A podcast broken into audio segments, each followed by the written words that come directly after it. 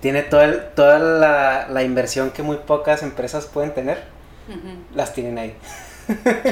Está rico. Es una manera de entrar bien al negocio, ¿no? O sea, te casas con alguien padre, dices- le dices, eh, tengo una idea de negocio, quieren hacerla y pues bueno, ya es el yerno, entonces ya, ¿qué más queda, no? Ya sé. Muchas gracias por estar aquí. Bueno, yo sé que fue una coincidencia y más o menos se me dieron las cosas y acabamos en California. Sí. Estamos Me California. Me vienes a visitar de improvisto. No sabías que venías a visitarme, pero qué bueno que viniste. Sí, no, no sabía. Qué bueno que te encontré acá. Sí, eh, platícanos un poquito de ti, eh, qué estudiaste, eh, a, a qué te dedicas, qué es lo que te gusta hacer, qué, en qué te estás desarrollando en este momento, etcétera, etcétera, etcétera. Bueno, pues eh, yo estoy, bueno, yo nací en Ciudad Juárez, eh, pero siempre he vivido en la ciudad de Chihuahua. Eh, ahorita estoy trabajando en el Instituto Nacional de Cancerología.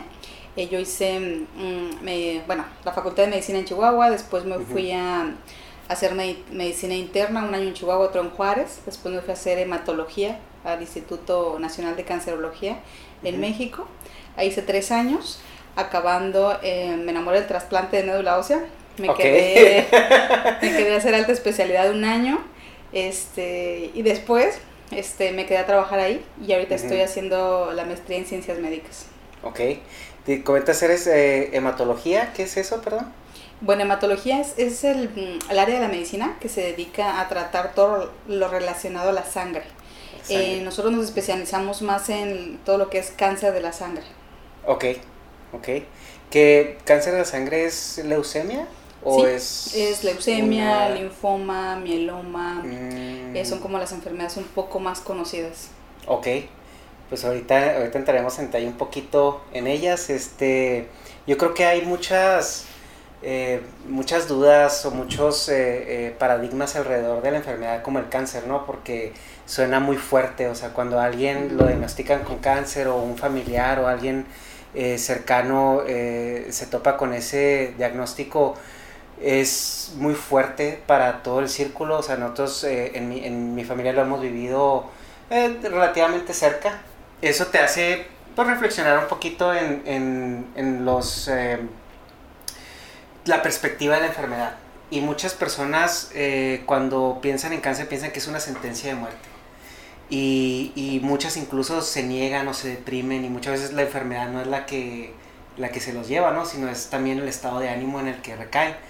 En, en tu caso tú haces medicina privada también, ¿no? Haces eh, consultas eh, a pacientes eh, con, con la enfermedad, ¿no? Sí, yo trabajo en una institución de tercer nivel, pero Ok. también eh, por las tardes hago medicina privada. Ok, entonces antes de, antes de irnos a lo más interesante que creo que es lo que nos, nos vas a aportar aquí, que es el, tu investigación y todo lo que te estás dedicando ahorita, eh, platícanos un poquito cómo es el, el factor humano de cuando, cuando tienes a un paciente que pues tiene, se topa con un diagnóstico de ese tipo y, y cuál es la primera reacción, cuál es, eh, cuáles son las dudas que, que más comúnmente ellos les, le- les salen a nivel familiar y a nivel personal, ¿verdad? Y, y platícanos un poquito de eso desde la perspectiva de un doctor. Bueno, eh, antes de entrar a ese tema me gustaría eh, comentar un poquito lo, lo que acabas de decir. Eh, hay mucha confusión en todo lo respecto al cáncer porque hay demasiadas enfermedades neoplásicas, demasiados tipos de cáncer y lamentablemente la, pues no sé, todo lo que es la televisión, todo lo que es la publicidad nos ha dicho tal cual lo dices, o sea, que cáncer ya es muerte. Sí. Entonces es una de las primeras cosas con las que nos topamos con los pacientes. Primero, pues hay muchos tipos, eh, hay muchos tipos de tratamientos. Entonces, eh, tengo la ventaja o desventaja este, de que en mi área tenemos eh, pacientes muy jóvenes, pero también tenemos unas de las, por decirlo así, los pronósticos más malos dentro de la oncología. Ujú. Es decir, tenemos pacientes muy jóvenes, enfermedades que son muy letales. Entonces, tengo la desventaja de que sí nos tenemos que enfrentar muy seguido, casi todos los días a la muerte. Eh, y sí, lo, lo primero es pues el diagnóstico. En Ujú. cuanto tú le empiezas a, a comentar a un paciente eh, lo que tiene, eh, para empezar, pongamos el ejemplo, si tú dices que tiene una leucemia, también hay que especificarle que es un tipo de cáncer en la sangre. Porque Ok. si no, a veces el simple hecho de leucemia, algunos sí lo asocian con películas o con alguna Sí. enfermedad mortal, pero hay quienes no tanto. Y por ejemplo, hay leucemias que no son tan mortales. Entonces tienes que explicar, o sea, sí es leucemia, pero es un tipo de leucemia que tiene tratamiento, que se puede tratar.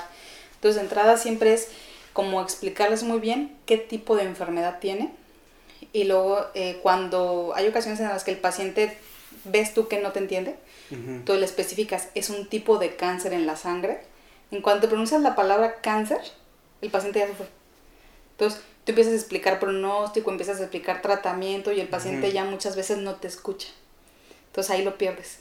Entonces yo creo que una parte bien importante de nosotros es que tenemos que estar como muy al pendientes de que nos haya comprendido de la mejor forma.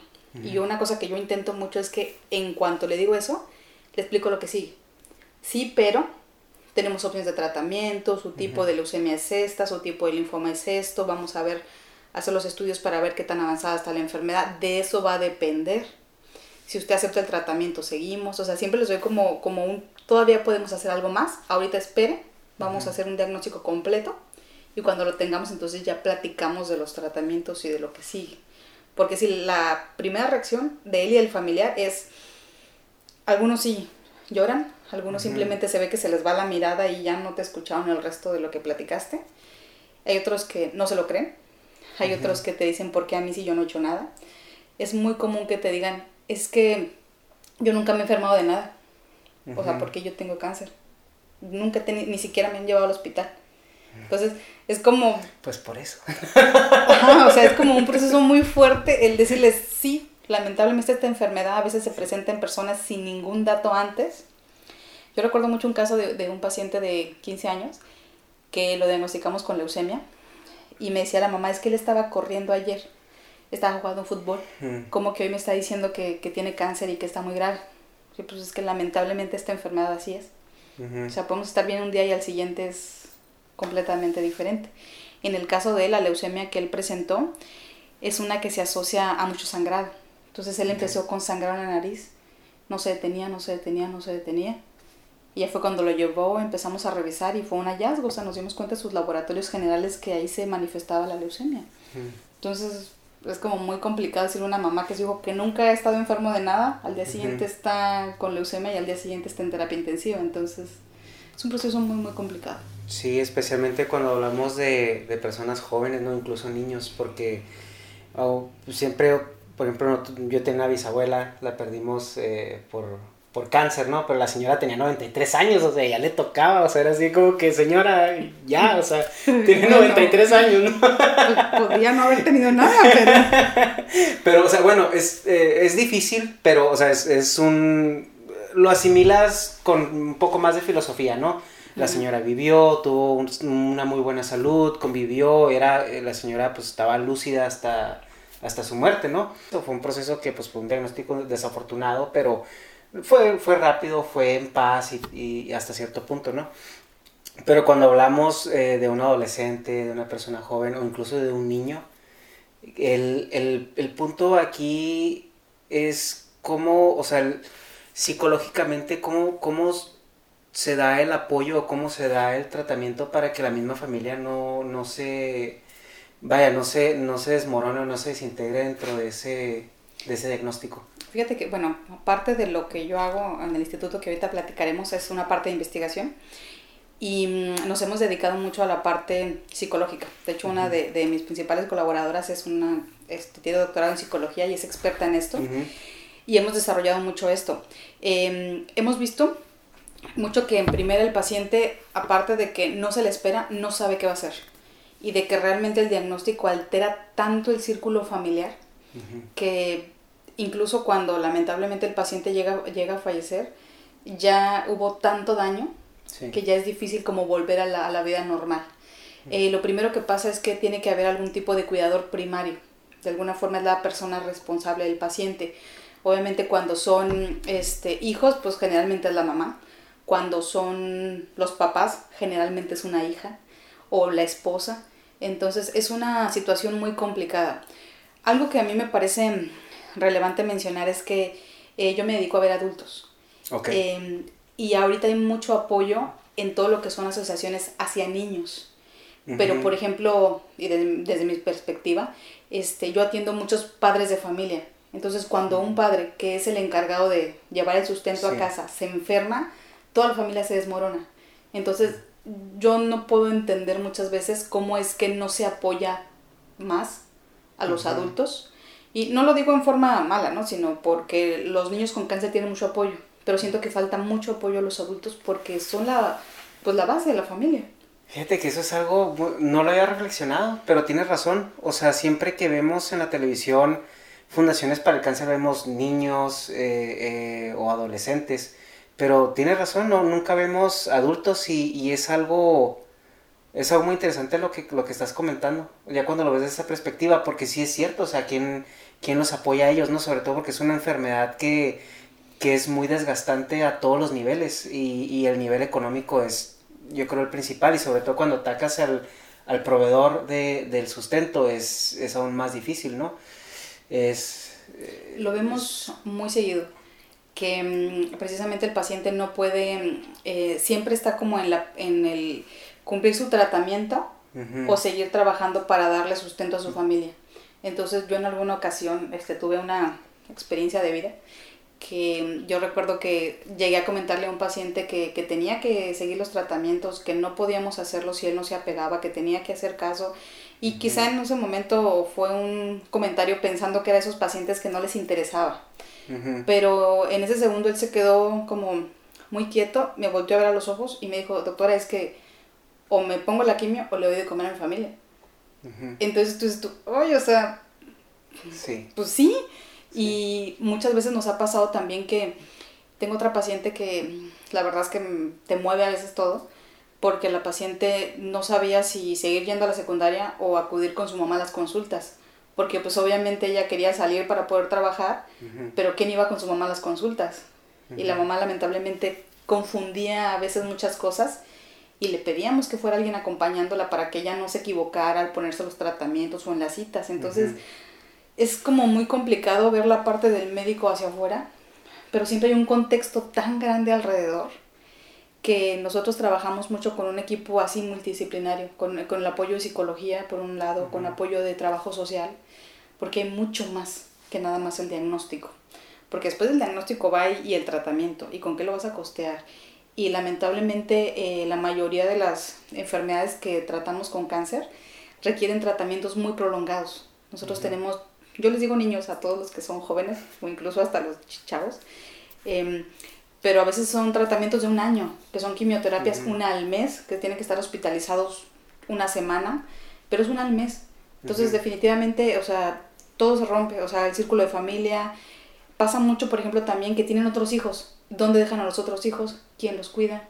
También hace unos días me, me tocó eso, o sea, la señora estaba con el esposo y me decía, es que encargué a mi hijo de 7 años con una vecina. Entonces tú, oye, un niño de 7 años, tu esposo, o sea, no se pueden partir en dos. Entonces yo creo que es una situación súper fuerte y ahí sí me gustaría como aprovechar también para que hacer esto que, que te comento, o sea, que, que, también pensemos que es una familia, que es el sustento, que a ver si podemos hacer que apoyen un poco más a sociedades de, de adultos. Y por ejemplo, hay donde eh, los hospitales no hay maneras de contactar fundaciones o apoyos o, o por ejemplo el... Eh, no sé hasta qué punto el gobierno está involucrado en las cuestiones de, de soporte a las familias en cuanto se, se enfrentan a ese tipo de, de, procedimientos, ¿no? Bueno, respecto al gobierno, yo he visto eh, muy poco apoyo en relación a lo que se necesita. Hay asociaciones que nos ayudan mucho, pero lamentablemente son tantos los pacientes que son insuficientes. En este momento me llegan a la cabeza tres. Por ejemplo, una de ellas apoya eh, solamente a, jóvenes, pero hasta los 18 años. Entonces, mm. ellos son, o sea, muy buenos, nos apoyan muchísimo, pero si ya pasas 18 años ya no tienes ese apoyo. Luego, hay otra asociación que, que apoya solamente indígenas, pero tienen que hablar una lengua, eh, pues una lengua indígena. Sí. Y pues ya no todos lo hacen, o sea, sus abuelos, sus padres sí, pero ellos no. Entonces ellos ya no tienen ese apoyo. Eh, hay otra asociación que se especifica en trasplante, hay otra en cáncer, pero es que la verdad son insuficientes. Sí, claro, sí, por lo que me cuentas, es, eh, son muy, están muy enfocadas en, un nicho, ¿no? Sí. Y la otra parte es que em, los medicamentos son costosos. Entonces hay ocasiones en las que la misma asociación te dice, o sea, apoyo a tu paciente con un medicamento de 100 mil pesos o apoyo 20 pacientes con medicamentos de 5 mil. Entonces, a veces no, es que lo quieras hacer, pero también a veces piensas, bueno, ¿quién tiene más oportunidad de, pues, de salir adelante o de seguir o de apoyar a su familia? Entonces, a veces, aunque no quieras, por más que quieras, pues no, no se puede, ¿no? Apoyar a todos. Sí, claro. Es este, pues son dilemas morales un poco complicados de resolver en ese momento y, y además pues que las fundaciones muchas veces están motivadas por intereses particulares, ¿no? O sea, el que inició la fundación tenía su interés y consiguió el, el apoyo y logró incorporar una fundación, entonces no es como que se les puede exigir a ellos que, que se salgan de lo que de lo que estuvieron. O sea, nosotros lo que hacemos es que eh, buscamos, buscamos quién pudiera llegar a dar apoyo y canalizamos a los pacientes. Y ahora sí es, pues nosotros te damos todo el apoyo médico respecto a resumen, a todo lo que necesites, pero nosotros no podemos hacer más, más que dar un historial médico. Y ya ellos son los que van a tocar puertas. Lo que sí les ayudamos es en aquellas que nosotros conocemos. O sea, en aquella te puede ayudar, aquella no, aquella sí, o sea, empezar a, a dirigir un poco. En la mayoría de los hospitales, bueno, en, donde yo trabajo está un departamento de trabajo social y ellos precisamente se encargan de ver cómo esta parte donde pues ubicarlos y dirigirlos. Pero otra cosa muy importante son los albergues. Eh, gran cantidad de los pacientes que se van a tratar no son de la ciudad. Eh, muchos ni mm. siquiera tienen dónde quedarse. Entonces es otra de las situaciones a las que nos enfrentamos de que el paciente eh, todavía hay que buscarle dónde comer, dónde dormir, y pues pasa un poco lo mismo, ¿no? ¿Dónde? ¿Dónde? Familiares, amigos, albergues es lo que siempre nos, nos apoyamos en ellos y pasa lo mismo, o sea, pues cuántos pacientes puede apoyar un albergue. Ahora en la, en la situación de la, de la desinformación, o sea, sabemos que México es un país de, de, de, contrastes, ¿no? Tenemos zonas en México que son eh, eh, como día y noche de, de otras, son polos opuestos. Y dentro de ese contraste también hay, hay demasiada desinformación acerca de, este tipo de temas. Y lo vemos ahorita en el mundo que hay mucha gente creyendo que la Tierra es plana, hay mucha gente creyendo que las vacunas son del diablo y te van a causar autismo. Entonces, ¿te has topado con situaciones de ese, a ese nivel, o sea, en, en, de grado de desinformación, que los pacientes lleguen y a lo mejor te reclamen algo porque la vecina Chuchita les dijo que eso era veneno o algo así. Sí, fíjate que nos pasa mucho, yo creo que es una cuestión casi de a diario. Pasa de todo, del paciente que toma lo que sea, veneno de alacrán, este, agua de tlacote, eh, chochitos, eh, todas las medicinas alternativas que existen en el momento. Eh, es muy común que el paciente lo haga. Em, la otra es que nosotros insistimos mucho en que, bueno, lo primerito es que no lo hagan, porque porque para empezar todo este tipo de medicamentos no sabemos realmente qué contiene y muchas de las quimioterapias hacen eh, como chocan. Y esto puede hacer que no funcione la quimioterapia o que produzca más efectos adversos. Entonces realmente a veces no sabemos qué fue.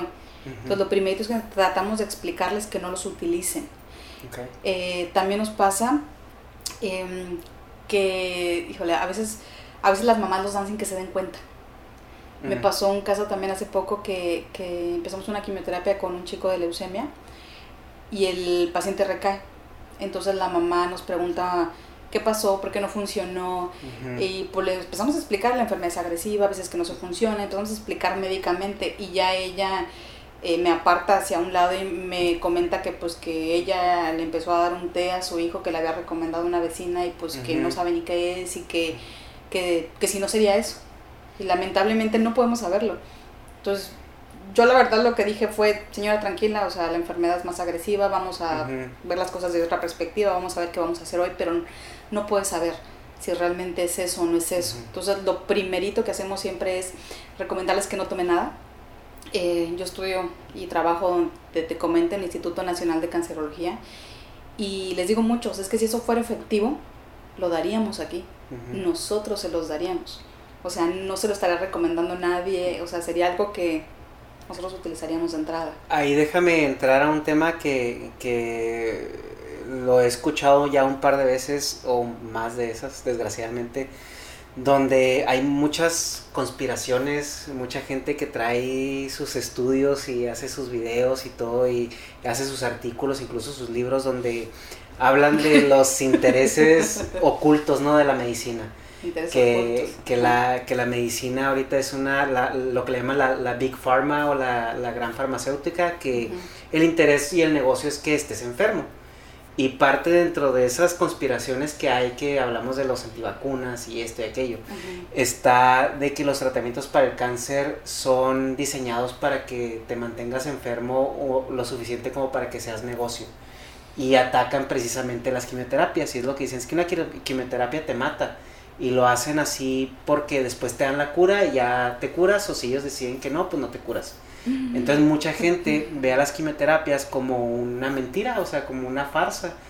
Y, es, desinformación, es, es exactamente lo mismo que el argumento contra las vacunas, ¿no? O sea, que porque ellos sacaron una correlación no sé de dónde, y porque a lo mejor vieron a una persona que pasó por quimioterapia y no se curó y otra que sí, y entonces ellos piensan que esto es una, una conspiración alrededor. Eh, en eso, que ¿qué nos puedes decir como para poder entender lo que es una quimioterapia, cómo funciona? Eh, realmente sí es cierto que, hay un interés oculto para hacer negocio, para lucrar o algo. bueno, dijiste demasiados temas que, son, muy, que, son, muy importantes. este, para empezar, la verdad a mí me, me da tristeza. Me da tristeza que, que las personas no se traten por seguir estas corrientes y que no se interesen de informar de medios realistas. Eh, yo siempre les he dicho a mis pacientes, o sea, si tienes alguna duda, ven y pregúntame a mí. O sea, no preguntes a cualquiera. Entonces, de entrada, yo creo que es muy triste que tú pierdas la oportunidad de curarte quizá o de tratar a tu familiar porque no investigas más allá o porque te dejas llevar por eso. Segunda parte, que creo que es importante. Eh, bueno, yo estoy muy interesada en investigación, me gusta la metodología, me gusta mucho la estadística y una de las principales cosas que pasa con estas personas es que ellos están malinterpretando. Y la otra es que generalmente son estudios que no están bien hechos, que los hace alguna persona que tiene en la mente esta nube, nube negra y que cree todas esas cosas y no se da cuenta que realmente está afectando mucho a alguien más y sobre todo a alguien que la necesita. Eh, respecto a la quimioterapia, eh, la quimioterapia mm, son medicamentos muy potentes que buscan matar células malas, tal cual. Eh, está cambiando mucho la medicina. Antes teníamos unas quimioterapias muy agresivas, que siempre, así lo explico a mis pacientes, o sea, siempre se llevan las células malas, pero también se llevan a las buenas. Eh, y poco a poco los estudios y toda esta farmacéutica lo que ha hecho es hacer estudios para que podamos matar a las células del cáncer nada más, para que no afecte a las células buenas. Entonces, se han ido desarrollando lo que se llaman terapias blanco tal cual dice su nombre, que ahora de en vez de matar a todas, mata solamente al enfermo. El gran problema con esto es que el cáncer tiene muchas variedades, o sea, por decirlo de esta forma, suceden tantas alteraciones genéticas en el cáncer que es muy difícil y cambian muy constantemente las células alteradas. Entonces es difícil como encontrarles tal un blanco para estarlas matando. Por eso es necesario seguir estudiando y seguir estudiando y seguir estudiando. Eh, yo tengo la gran suerte de que hematología es una de las áreas en las que hay mucho desarrollo de nuevos medicamentos y se han llegado a encontrar medicamentos muy potentes. Lamentablemente hasta este momento todavía son muy costosos. Em, el asunto de los costos eh, va más enfocado a qué tan difícil es desarrollar el estudio y qué tanto se ha necesitado invertir en investigación, en proyectos, en pruebas, eh, y generalmente sí los medicamentos actuales son un poquito caros, pero también han demostrado que son más eficaces. Entonces yo creo que estamos en una época muy interesante en el que hemos ido viendo cómo han ido cambiando las quimioterapias y que cada vez el enfoque es a mejorar la supervivencia, eh, a mejorar que el paciente no recaiga, pero son tantas y tan diferentes las neoplasias, el cáncer que se presenta que es difícil curar a uno con lo mismo siempre. Cuando me mencionas esto de que algunos se mueren y algunos no, es bien común eh, tú cuando sales del consultorio y ves a los pacientes platicando, yo creo que no hay día el que el paciente no te pregunte, es que, pero es que él sí se murió y es que él no. Y, y, es que yo tengo lo mismo. Y es cuando le dices, no, tú no tienes lo mismo. Él tiene este tipo de leucemia, tú tienes esta. Él tiene tales factores de pronóstico, tú no tienes estos factores pronósticos. Él tiene tal edad, tú no tienes esta edad. Entonces yo siempre, siempre les comento a mis pacientes que son muy diferentes, para empezar, todos. Desde qué color de ojos tienes, así de que cómo es tu cabello, cómo es tu carácter, así es la enfermedad. Cada uno tiene diferentes y características tan tan diferentes, valga la redundancia, entre ellas que, que, es imposible comparar un paciente con otro. Entonces yo siempre es lo que les pido, no te compares con nadie, vamos a tratar tu enfermedad tú y yo, todas las dudas que tú tengas las vamos a resolver, pero creo que el, mayor problema ha sido ese, que los pacientes siempre piensan que son iguales al de al lado. Y es un, una, una, de las mayores este, errores que puedes cometer cuando te estás tratando de cáncer. Eh, esto que comentas de las farmacéuticas, lamentablemente este, la, la industria farmacéutica es un negocio, o sea, ellos nacieron para vender medicamentos y el hecho de lo que ellos estudian y desarrollan, después lo venden. Pero también todo tiene su tiempo, por decirlo de una forma, o sea, siempre lo más novedoso es más caro y conforme se van investigando más cosas van haciéndose los precios más accesibles. Entonces, o sea, en esa parte es como cualquier industria. Sí. Pero yo creo que esta es como, pues le puedes hacer más nota roja. Pero pues realmente es como cualquier otra, o sea, a mí no me parece que... Además porque es como tú comentas, o sea, es, al final de cuentas es industria privada. Tiene que haber un cliente o, un, o una, una demanda para tú suplir un producto, ¿no? Exacto. Y, y ahí es donde, donde se puede confundir un poquito eh, la gente, ¿no? ¿Por qué hay muchas eh, farmacéuticas tratando de encontrar la cura para esta enfermedad y no esta otra. Bueno, pues simplemente porque esta otra es una entre 100 millones. Entonces, realmente se va a oír, se oír muy mal, pero realmente vale la pena invertir tiempo y dinero en esa enfermedad que es, no es tan común o no es tan necesitada. Y ahí es donde entran las, las fundaciones, ¿no? Porque vemos mucha gente investigando enfermedades muy raras eh, de una manera pues casi casi nuclear o muy privada. Eh, por medio de fundaciones, pero es, es por ello. Eh, y, y, sí, o sea, es, es, a la vez triste, o sea, que, que, realmente pues la farmacéutica al final de cuentas es, es la industria privada, la industria privada pues persigue un negocio. Pero fíjate que aún con eso, y no soy pro industria farmacéutica, pero reconozco eh, que ellos constantemente nos están preguntando qué pueden hacer ellos para beneficiar al paciente y existen muchos programas, por ejemplo, que el paciente compra tantos y yo le regalo algo. Por ejemplo, si, no sé, un tratamiento son ocho frascos de un medicamento, ellos te dicen, bueno, si el paciente cobra tres, yo le regalo el cuatro. ¿Me explico? O sea, mm, igual no es suficiente, porque los medicamentos son muy costosos, pero hay muchas formas en las que las farmacéuticas apoyan. También, por ejemplo, esto es más a medio privado. Okay. Eh, también te llegan a decir, bueno, si tú necesitas una prueba este, para ver si tu paciente tiene tal o cual molécula presente en la célula, bueno, yo te ayudo a que le hagas ese examen. Y si sale positivo, pues entonces quiere decir que mi medicamento es útil, pues entonces ya lo podemos utilizar. O sea, yo entiendo tal cual, que hemos dicho, es un negocio. O sea, tienes que haber una oferta y una demanda y ellos también quizá esto los ayude, ¿no? A que exista ese, que se sepa si sirve ese medicamento o no en su caso. Pero, pues yo creo que es pues de todo. Hay como la parte buena y la parte mala. Sí, pero es, es algo que se tiene que proceder, se tiene que entender. O sea, tú no vas a ir si tú eres la única persona en tu colonia que tiene la necesidad de un producto, muy, muy probablemente el Oxxo de tu colonia no lo va a vender. Si eres tú nomás el único consumidor y lo consumes una vez por mes. Entonces es algo, es algo parecido. y... También hablando de eso, eh, estoy de acuerdo contigo. O sea, es más fácil, por ejemplo, que una industria farmacéutica desarrolle un producto para una enfermedad que es muy frecuente a comparación a una que no es. Eh, sí hay muchos este, laboratorios estudiando también esas patologías raras. Lo que a veces pasa también es que es muy lento, porque como son muy poco el recurso que tienen económico, pues eso tarda muchísimo. Y también tiene que ver la cuestión estadística, ¿no? O sea, entre menos, menos pacientes, menos información tienes disponible. también. es, es, algo, eh, es algo también cuestión matemática, por así decirlo. Fíjate que, bueno, sacaste un tema muy importante. Nosotros también hacemos investigación clínica y básica, pero en este caso eh, me ha llegado a tocar que a veces invitamos a los pacientes a algún tipo de estudio y a veces tienen la falsa idea de es que no, van a tratarte como la rata de laboratorio. Y dices tú, no, es que em, como que ellos no saben todo lo que va detrás.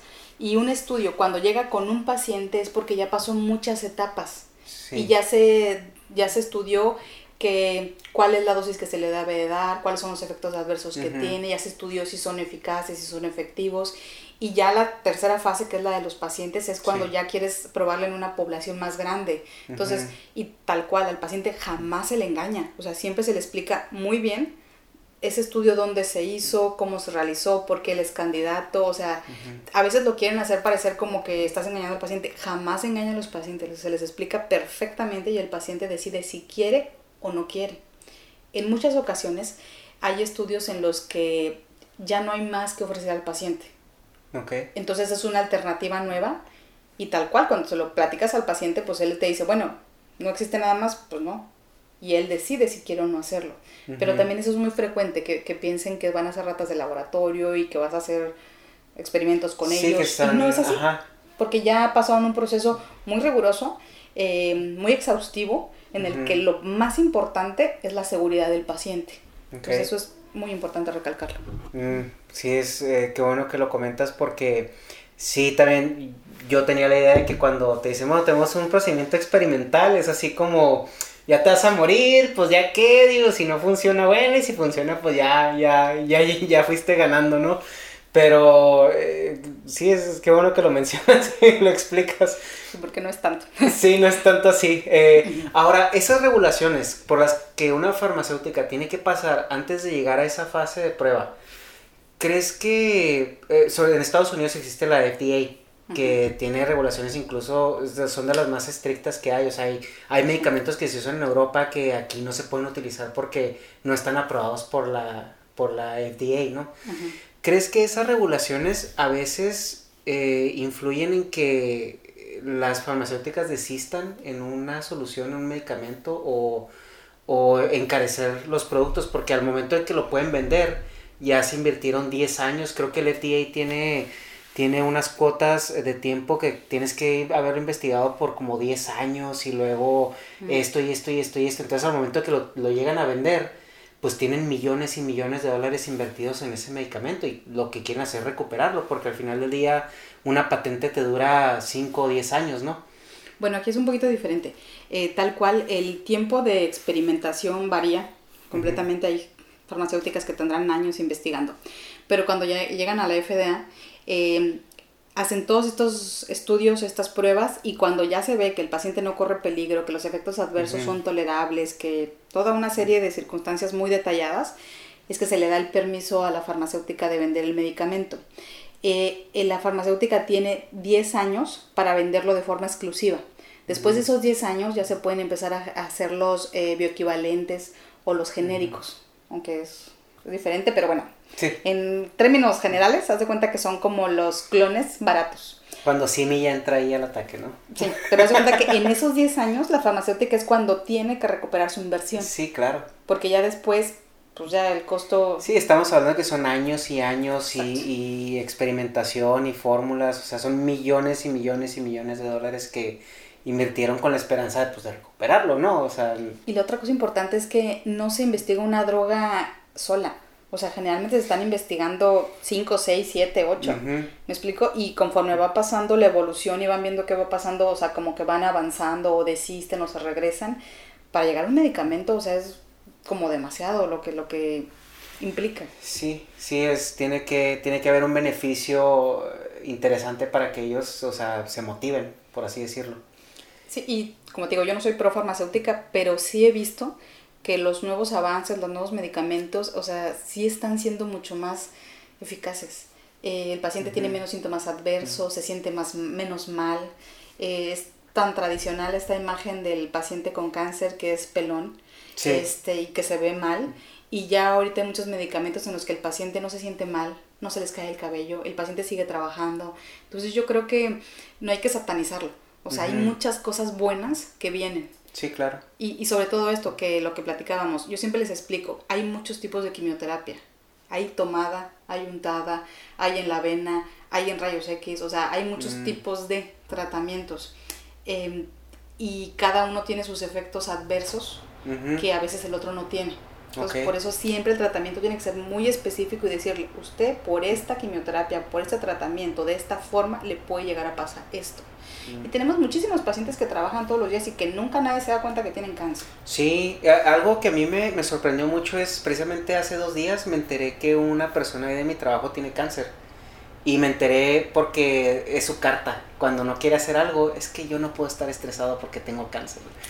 Y yo, y yo no sabía de eso, porque yo lo veía a él muy mono. Digo, tengo de conocerlo siete meses. Y, y, siempre ha sido así medio difícil de tratar, una persona medio difícil de tratar.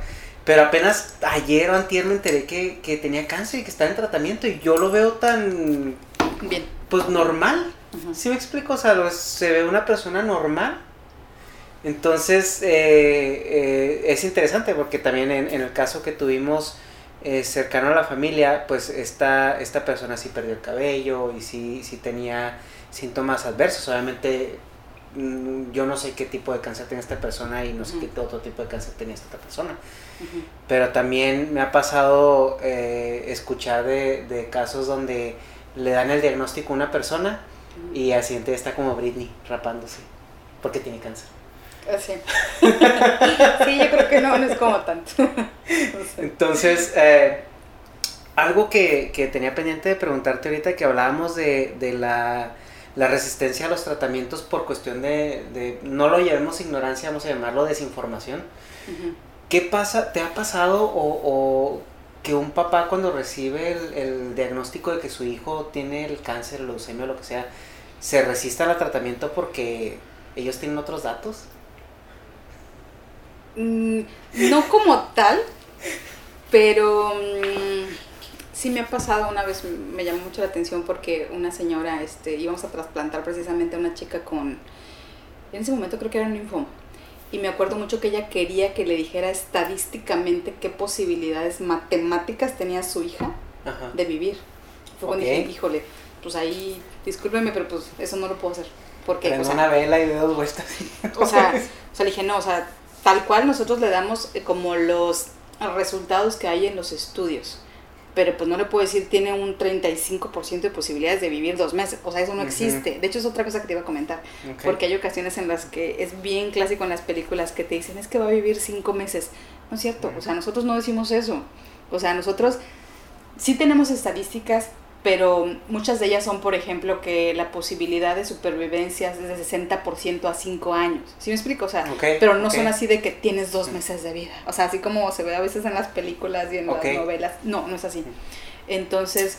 Eh, mientras, más va, mientras más está evolucionando la enfermedad, es más eh, probable dar un diagnóstico de, güey, son o sea, un mes o dos semanas. Bueno, entre más avanzada está la enfermedad, eh, obviamente más invadido está el cuerpo más eh, efectos adversos ya tiene y en ocasiones y dependiendo de la enfermedad, menos es la posibilidad de curación. Y obviamente hay más posibilidad de muerte. Pero es bien difícil que les digamos así de que te quedan dos semanas de vida. O sea, no. O sea, a veces sí llega a pasar cuando están hospitalizados y que llega el paciente en muy malas condiciones, en los cuales ya se ve que quizá en las siguientes horas pueda haber una complicación mayor, incluso la muerte pero aún así no es que no somos dioses, o sea, no podemos saber cuántos sí, claro. días, minutos. Le sí, porque también puede, pasa mucho de que es que el doctor nos decía que seis meses y ya tiene cinco años. Eso también o es que el doctor nos decía, es que parece un episodio de La Rosa de Guadalupe, ¿no? Pero es así de que el doctor nos decía tres meses y ya, ya se curó.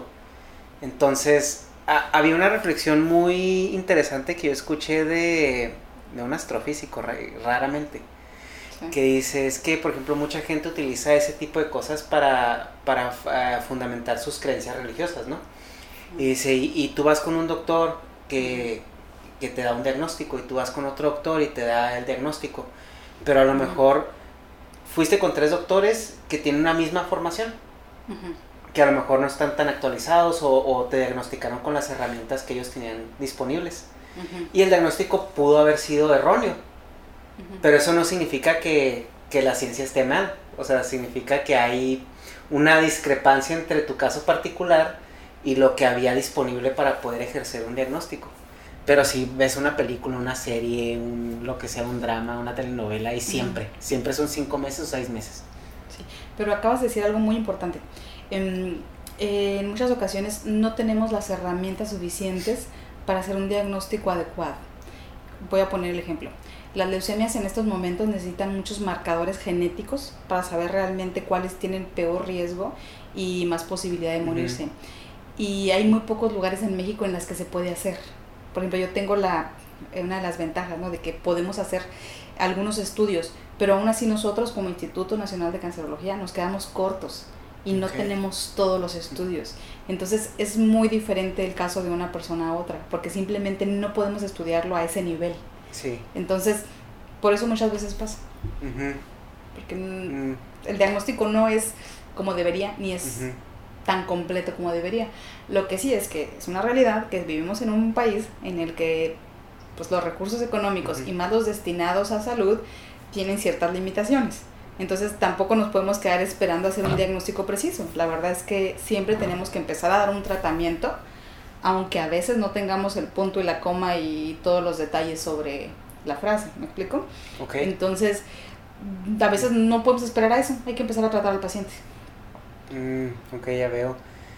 Y en, la cuestión de, de cuando combinan tratamientos, o por ejemplo que llega una persona de que a lo mejor le cayó mal el otro doctor y se quiso cambiar de doctor o lo que sea, eh, ¿eso cómo, cómo se maneja? O sea, cuando agarras a un paciente que no siguió su tratamiento o que a lo mejor estaba atendido de una forma inadecuada o que él renegó del doctor con el que lo estaban atendiendo y decidió buscarse otro tratamiento, eh, ¿cómo es el proceso? O sea, realmente eh, es, es, fácil sincerarlos y decirles, ¿sabes qué? Es que dime qué pasó, o sea, dime qué combinaste, dime qué no te tomaste, o dime qué hiciste, o de plano si es como... Sí.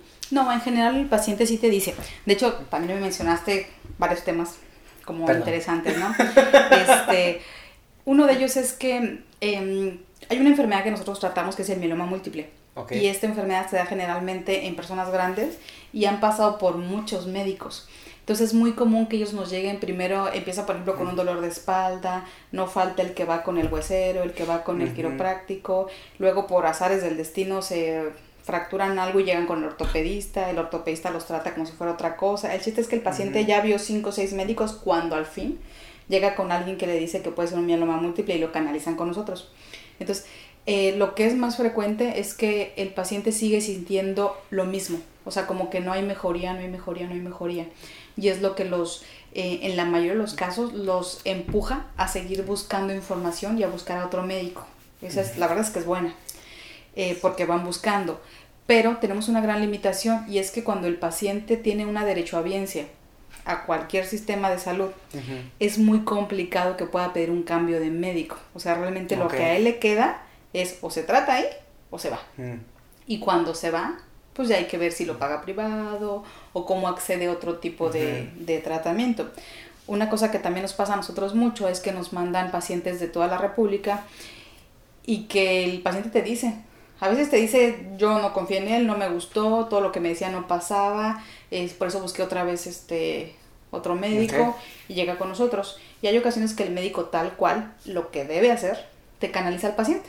Dice, esto se va a mis, de mis alcances, no lo puedo tratar, ustedes son un centro especializado y te lo pasan.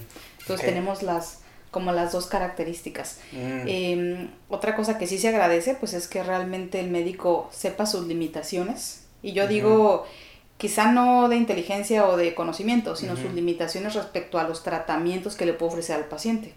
Y que lo canalice en el momento correcto. Pero a nosotros nos pasa mucho, que el paciente ha pasado por muchísimos médicos y al final llega con nosotros. Y yo les digo, ya tranquilo, ya llego aquí, ya llego al mejor lugar. el, el INCAN se puede decir que es el centro más preparado o más eh, avanzado en, México al menos.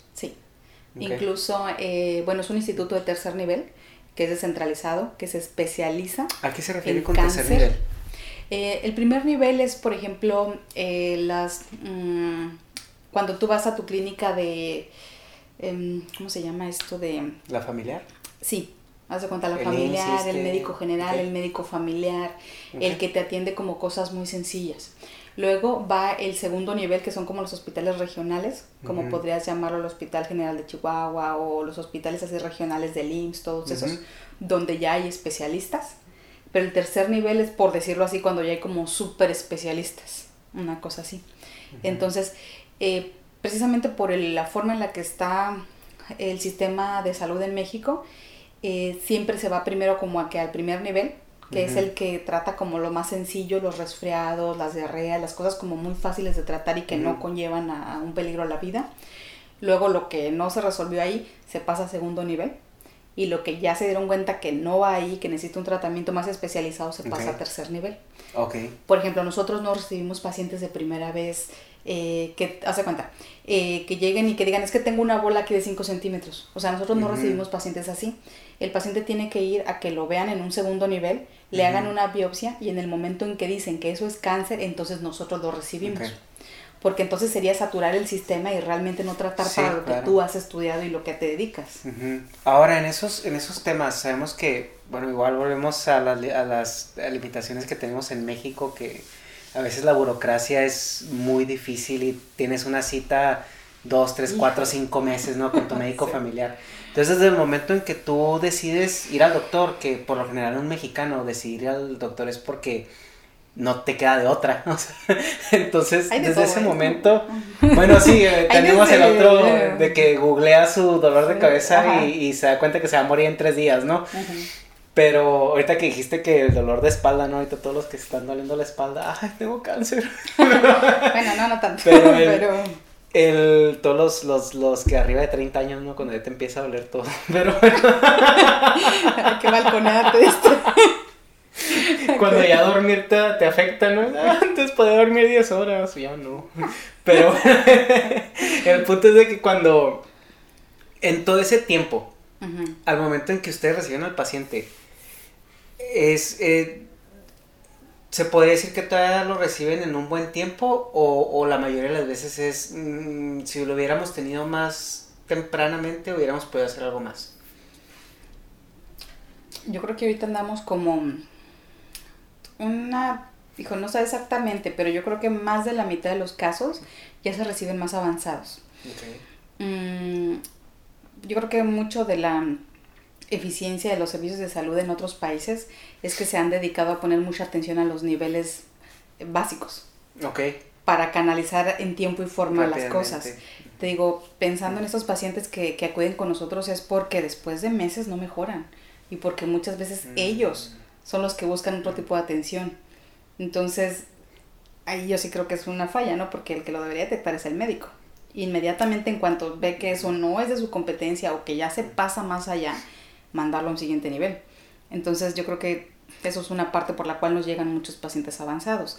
La otra cosa es que todavía la ideología del mexicano y más de las mujeres y más, este, bueno, la población que nosotros atendemos, eh, que son los que no tienen derecho a biencias, que tienen, mm. son muchas veces este, comunidades indígenas o, personas que no tienen trabajo estable.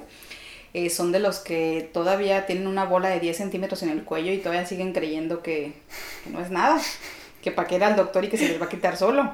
Entonces, bueno, a mí me sigue impresionando que llegan y dices tú, y, no se te hacía raro como que tuvieras dos años con esa burla en el cuello. que, andabas no chueco y... Generalmente cuando llegan con ya nosotros... Ya le dabas de comer. Cuando, llegan con nosotros es cuando, cuando ya, o sea, ya les duele algo, o ya no se pueden mover, o ya es mucho el dolor. Entonces, de entrada yo creo que en ningún momento deberíamos dejar que eso llegue a esos niveles, para empezar. Entonces, esa también es otra cosa que es muy importante. Y todavía pasa, antes más, ahora lo he visto un poco menos, pero esto de las mujeres que no, no o les daba pena. O sea, no iban con el doctor porque pues, les daba pena. ¿Cómo le iban a enseñar la pierna, el brazo, la axila, una mama? o sea, y bueno, tú sabes que las nuevas generaciones, pues ya eso como que no es tanto problema. Es como, pues si tengo una bola, véanmela, quítemela. Sí, claro. Pero sí nos pasa mucho con la gente grande, que todavía llega así. ¿Tú sí has visto un cambio en, en, en ese tipo generacional ya? Sí. Sí, porque... las campañas de, publicidad y todo eso, ¿crees que han hecho efecto? Sí, pero creo que alcanzan a un, un pequeño nivel de la población. Porque tal cual dices, o sea, ya hay pacientes que ya te googlearon la enfermedad y llegan y te dicen, yo sé que el linfoma, ta, ta, ta, ta, ta, ta, ta, ta. Dices tú, bueno, o sea, sí, pero no exactamente como tú lo mencionas y tienes que reeducar. pero también te llega la señora que pues nomás tiene acceso a la Rosa de Guadalupe y vio por ahí que alguien en algún momento tuvo cáncer y pues llegó con Dijo, su, voy a con hacer algo. todo, ¿no? Así, Ajá. preparado. entonces como que también depende porque también hay, hay áreas en las que de- pues ni siquiera tienen acceso a televisión, menos a internet y todavía hay que ver qué contenidos ves. Sí, y todo depende de criterios, porque por ejemplo, yo era turbo fan de Doctor House, pero turbo fan. Pero dentro, dentro del criterio, o sea, obviamente sabes que es una fantasía. Sabes que... Yo tengo mi Eso no opinión sucede, de ¿verdad? Doctor House, ¿eh? Pero- Pero lo que sí me ayudó fue a cuando me partí mi Mauser en la bicicleta, llegar con el doctor y decirle, tengo un dolor aquí, me duele esto, siento esto y esto y esto y esto y esto, y es así, así, así. O sea, al menos explicar lo que sentía. ¿En serio? ¿Para eso te sirvió? Para eso me sirvió.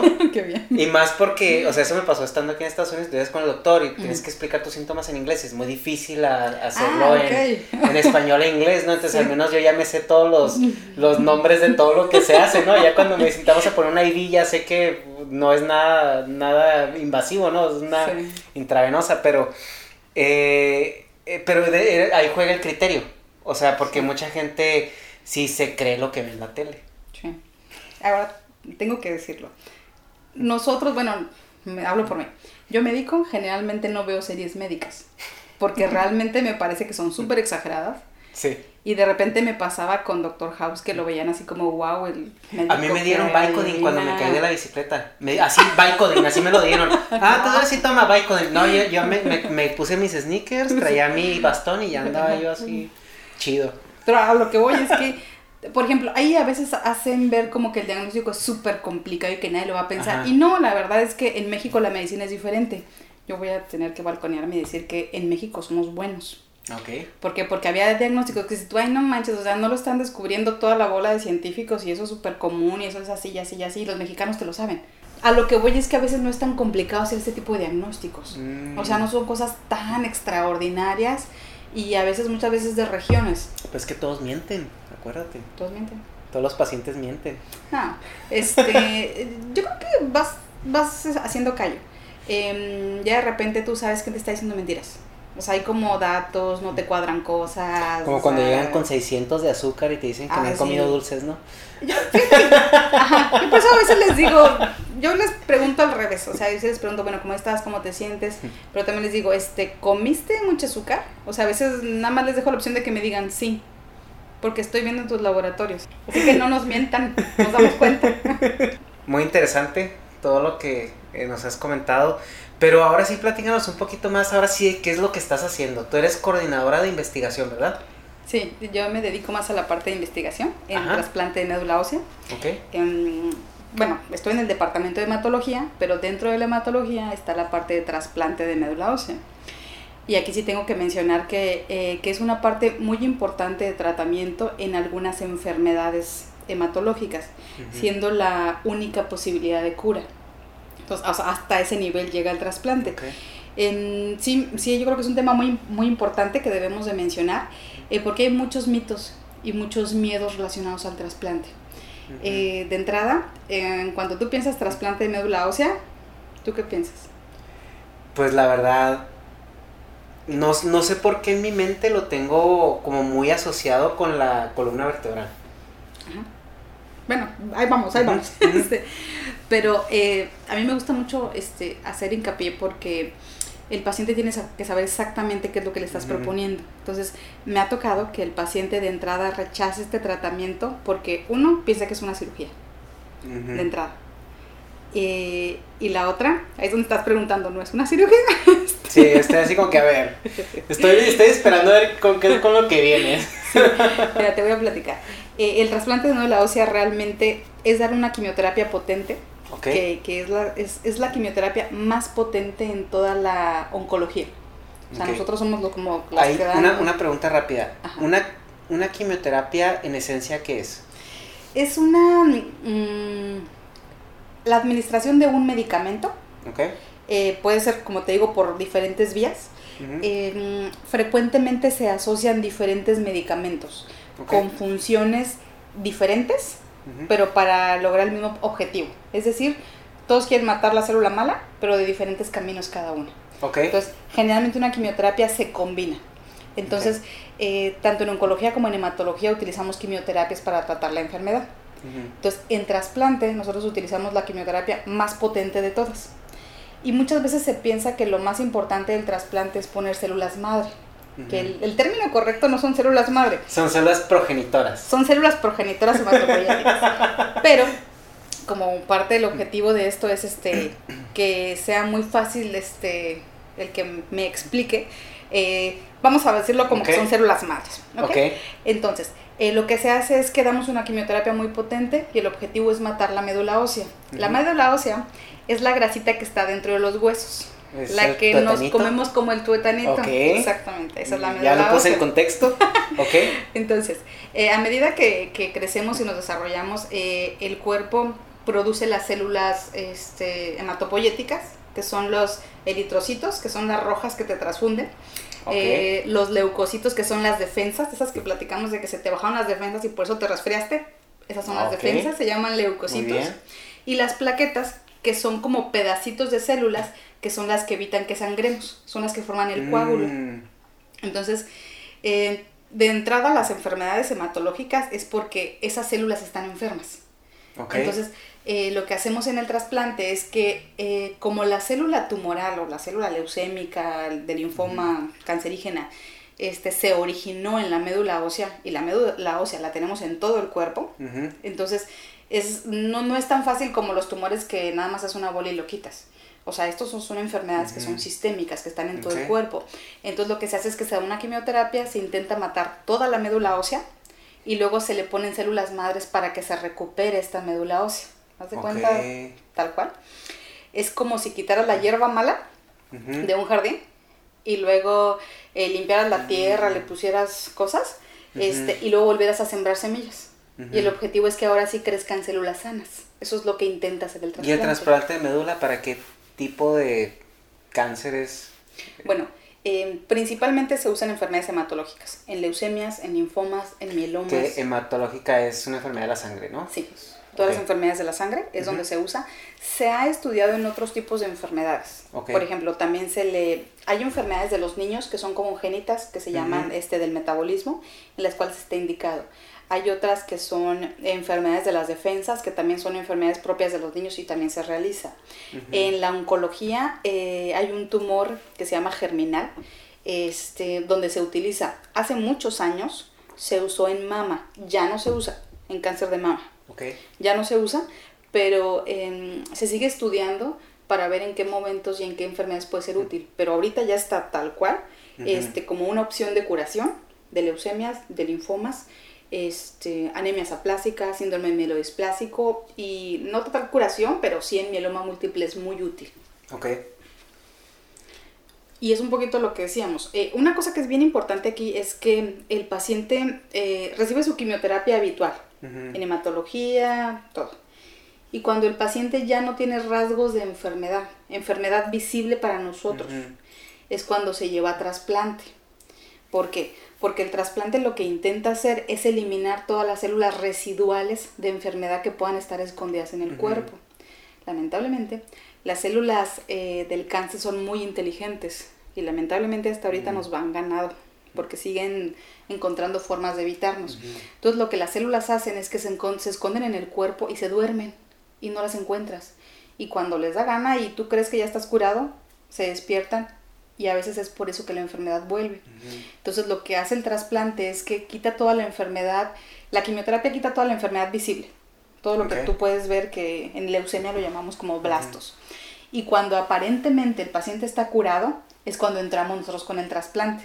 Y es cuando tratamos de matar todas aquellas células que se quedaron escondidas y que están tratando de engañarnos para después despertar. Eso es lo que hace el trasplante. Eh, y lo más importante del trasplante es la quimioterapia. Las células son solo un rescate para que ahora sí vuelva a crecer el sistema inmunológico del paciente. Si no pusiéramos las células, el paciente pues fallecería porque no podría recuperarse.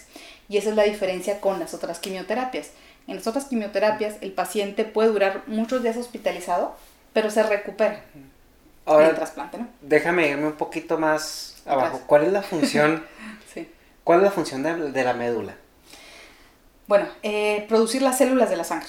Ok. La médula ósea produce los eritrocitos, las plaquetas este, y los leucocitos, que son las Ujú. defensas. Entonces, en una quimioterapia de ese tipo, tú matas todas esas células, realmente tu objetivo es eliminarlas Eliminar toda la médula ósea. y, la, y el trasplante que tú haces son células madre para que vuelva A, a, crecer. crecer, ¿no? Ujú. Ahora, hay, hay diferentes tipos de, de trasplantes, ¿no? Pueden ser trasplantes eh, de donadores o puede ser Sí. también trasplante del mismo paciente.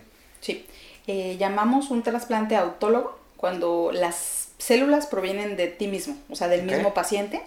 Y eso lo que hacemos es que el paciente se da el tratamiento y cuando en teoría está curado, eh, le llamamos respuesta completa. ¿Es posible enfocar el tratamiento a una sola parte del cuerpo entonces? ¿O, No. o es a toda? Es a todo. ¿Y cómo funciona el, el trasplante de- del mismo paciente? O sea, lo que comentas el Ah. autólogo. Eh, lo que pasa es que, bueno, te, bueno, te explico un poquito.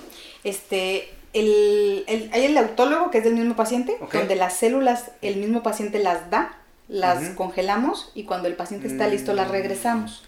Y el trasplante halogénico es cuando las células provienen de un donador sano, ok. que generalmente es un hermano, que tiene que ser, eh, hay unas moléculas especiales que se llaman HLA y que tiene que ser igual al paciente. Tenemos otras opciones de donadores.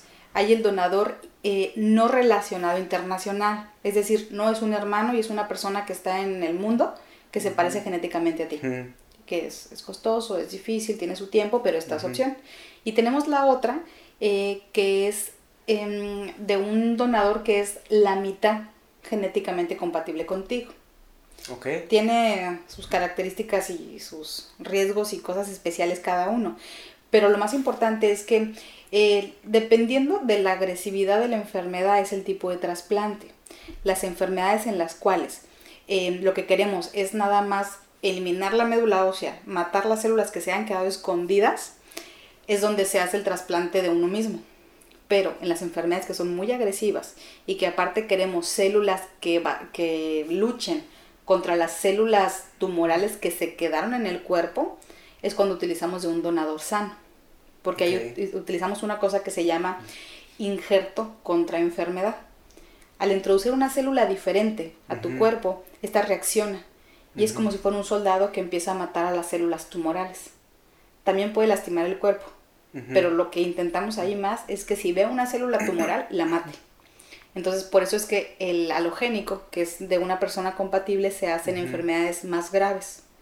Leucemia generalmente, eh, algunos tipos de linfomas, cuando el paciente ya volvió la enfermedad después de un trasplante, o sea, hay algunas circunstancias en específico. Pero ese es como el objetivo. En una es eliminar la enfermedad que se puede esconder y en el donador halogénico es el compatible, es las dos. Tanto eliminar la enfermedad que se ha quedado escondida como tener un policía adentro que esté tratando de encontrar células para malas para matarlas. Ujú. Eso es lo que usamos en los dos. Ok. ¿Y cuál es el proceso para saber si eres candidato o para tomar el tratamiento? Que tú siendo, obviamente te- ya te refirieron, Ujú. eh, tienes un problema, tienes el diagnóstico, ahora qué es lo que sigue para, para acceder a todos esos tratamientos. Bueno, de entrada eh, tienes que ser referido por un médico hematólogo.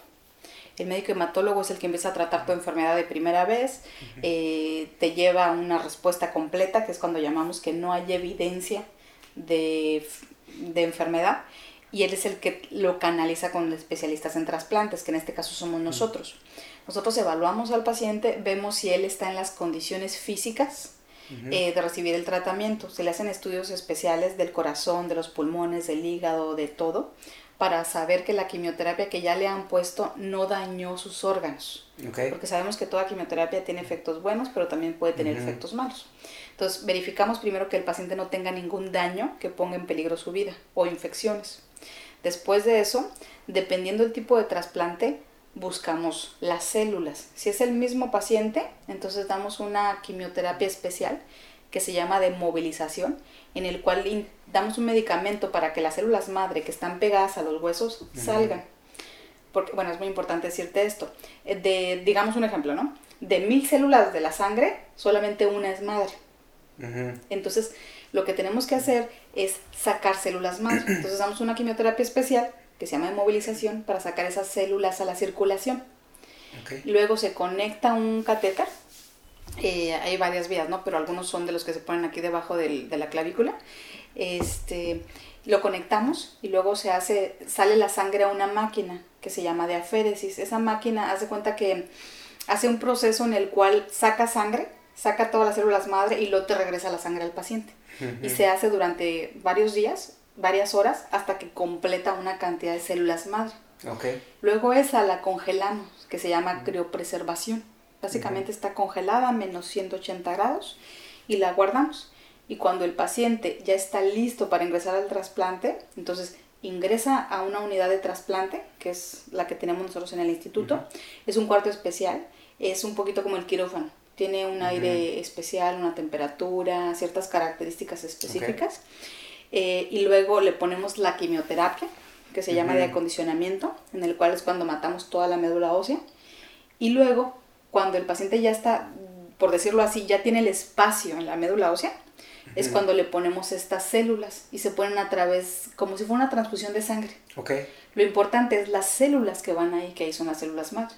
Entonces se pasan a través de un catéter y los siguientes tres días las células se cuenta que circulan en todo el cuerpo del paciente hasta donde encuentran las condiciones necesarias y hace cuenta que acampan y empiezan a formar ahí, escogen su lugar, empiezan a hacer su casa y cuando ya están listas empiezan a reproducir células.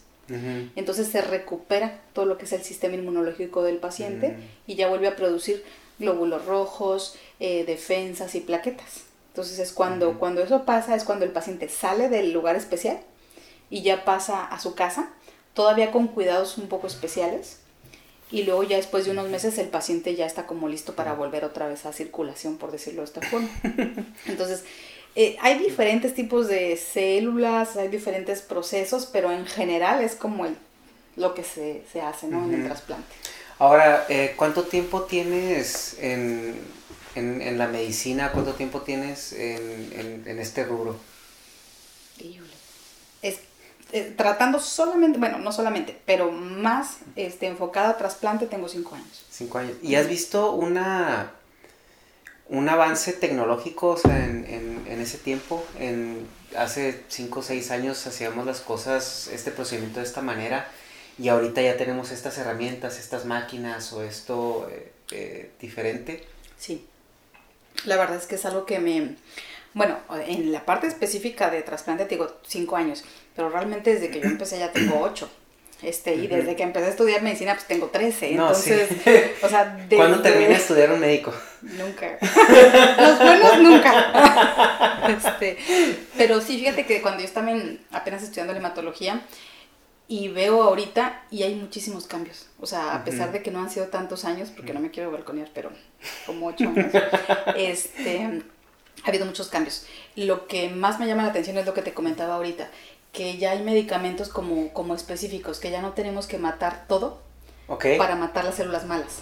Eso es lo que a mí más me emociona y más me entusiasma de esto. Que era mi siguiente pregunta, porque realmente una quimioterapia era una, una un tratamiento extremadamente agresivo que atacaba a todo por igual, ¿no? Entonces por eso los efectos secundarios de la gente que se sentía mal, se le bajan las defensas, perdían el cabello, cosas así, ¿no?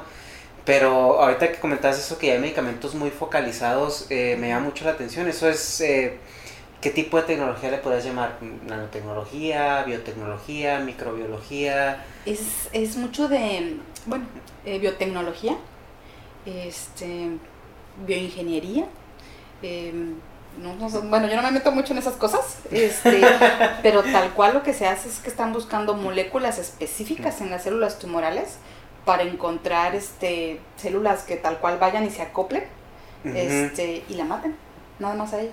Entonces a mí me parece la verdad súper interesante. Que es como, se puede decir que es como un antibiótico más o menos, o, mm, porque por ejemplo cuando yo tengo, cuando yo tengo gripe no me tomo un antibiótico y me manda la lona, ¿no? O sea, me quita las molestias que, que tengo en específico. ¿Sería algo así parecido? Eh, más o menos. ¿En fundamento o si es algo pues como si tuvieras, eh, por decirlo, ¿no? Es un ejemplo muy burdo, pero como si en una revuelta de estudiantes eh, tuvieras gente que va tal cual y, ubica realmente cuáles son los que están causando el problema. Los infiltrados. Ajá, y los saca y a ellos los mete a la cárcel, haz de cuenta. O sea, es alguien que no agarra parejo, en pocas palabras. O sea, O sea, está, o sea, no es- nada no más no a quien como- realmente está causando un daño. No es como Tlatelolco, entonces. No, no, no. o sea, es- Un ejemplo sí. muy burdo, pero como para que... este, pero sí, fíjate que otra cosa que, que es importante mencionar es que esa tecnología todavía es costosa, pero las quimioterapias tradicionales, eh, ha habido mucho avance respecto a cuáles juntar con cuáles, a qué dosis, quizá bajar dosis para que no sean tan tóxicas, pero sí que sigan siendo efectivas para poder hacer su función. Entonces, ha habido mucho esto.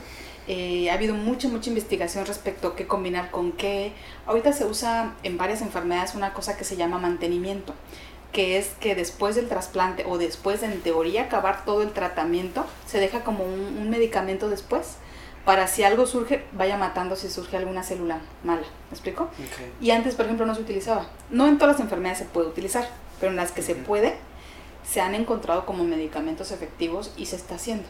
Entonces, yo sí veo muchas diferencias, a pesar de que pues, no llevo en esto tantos años. Tengo una, una de mis mentoras, de, de las maestras que yo tengo, este sí me menciona que cuando ella empezó, pues esto estaba, o sea, el cambio es tan fuerte y tan radical que, que para ella es impresionante. Pero qué bueno, ¿no? O sea, porque sí, sí, sí. estamos hablando de, de- de que el avance tecnológico después de la década de los 90 ha sido a pasos agigantados. O sea, estamos hablando de que eh, en las generaciones, eh, en los, la- las cortes generacionales vemos a lo mejor a nuestros papás que duraron 30, 35 años con el mismo fundamento tecnológico.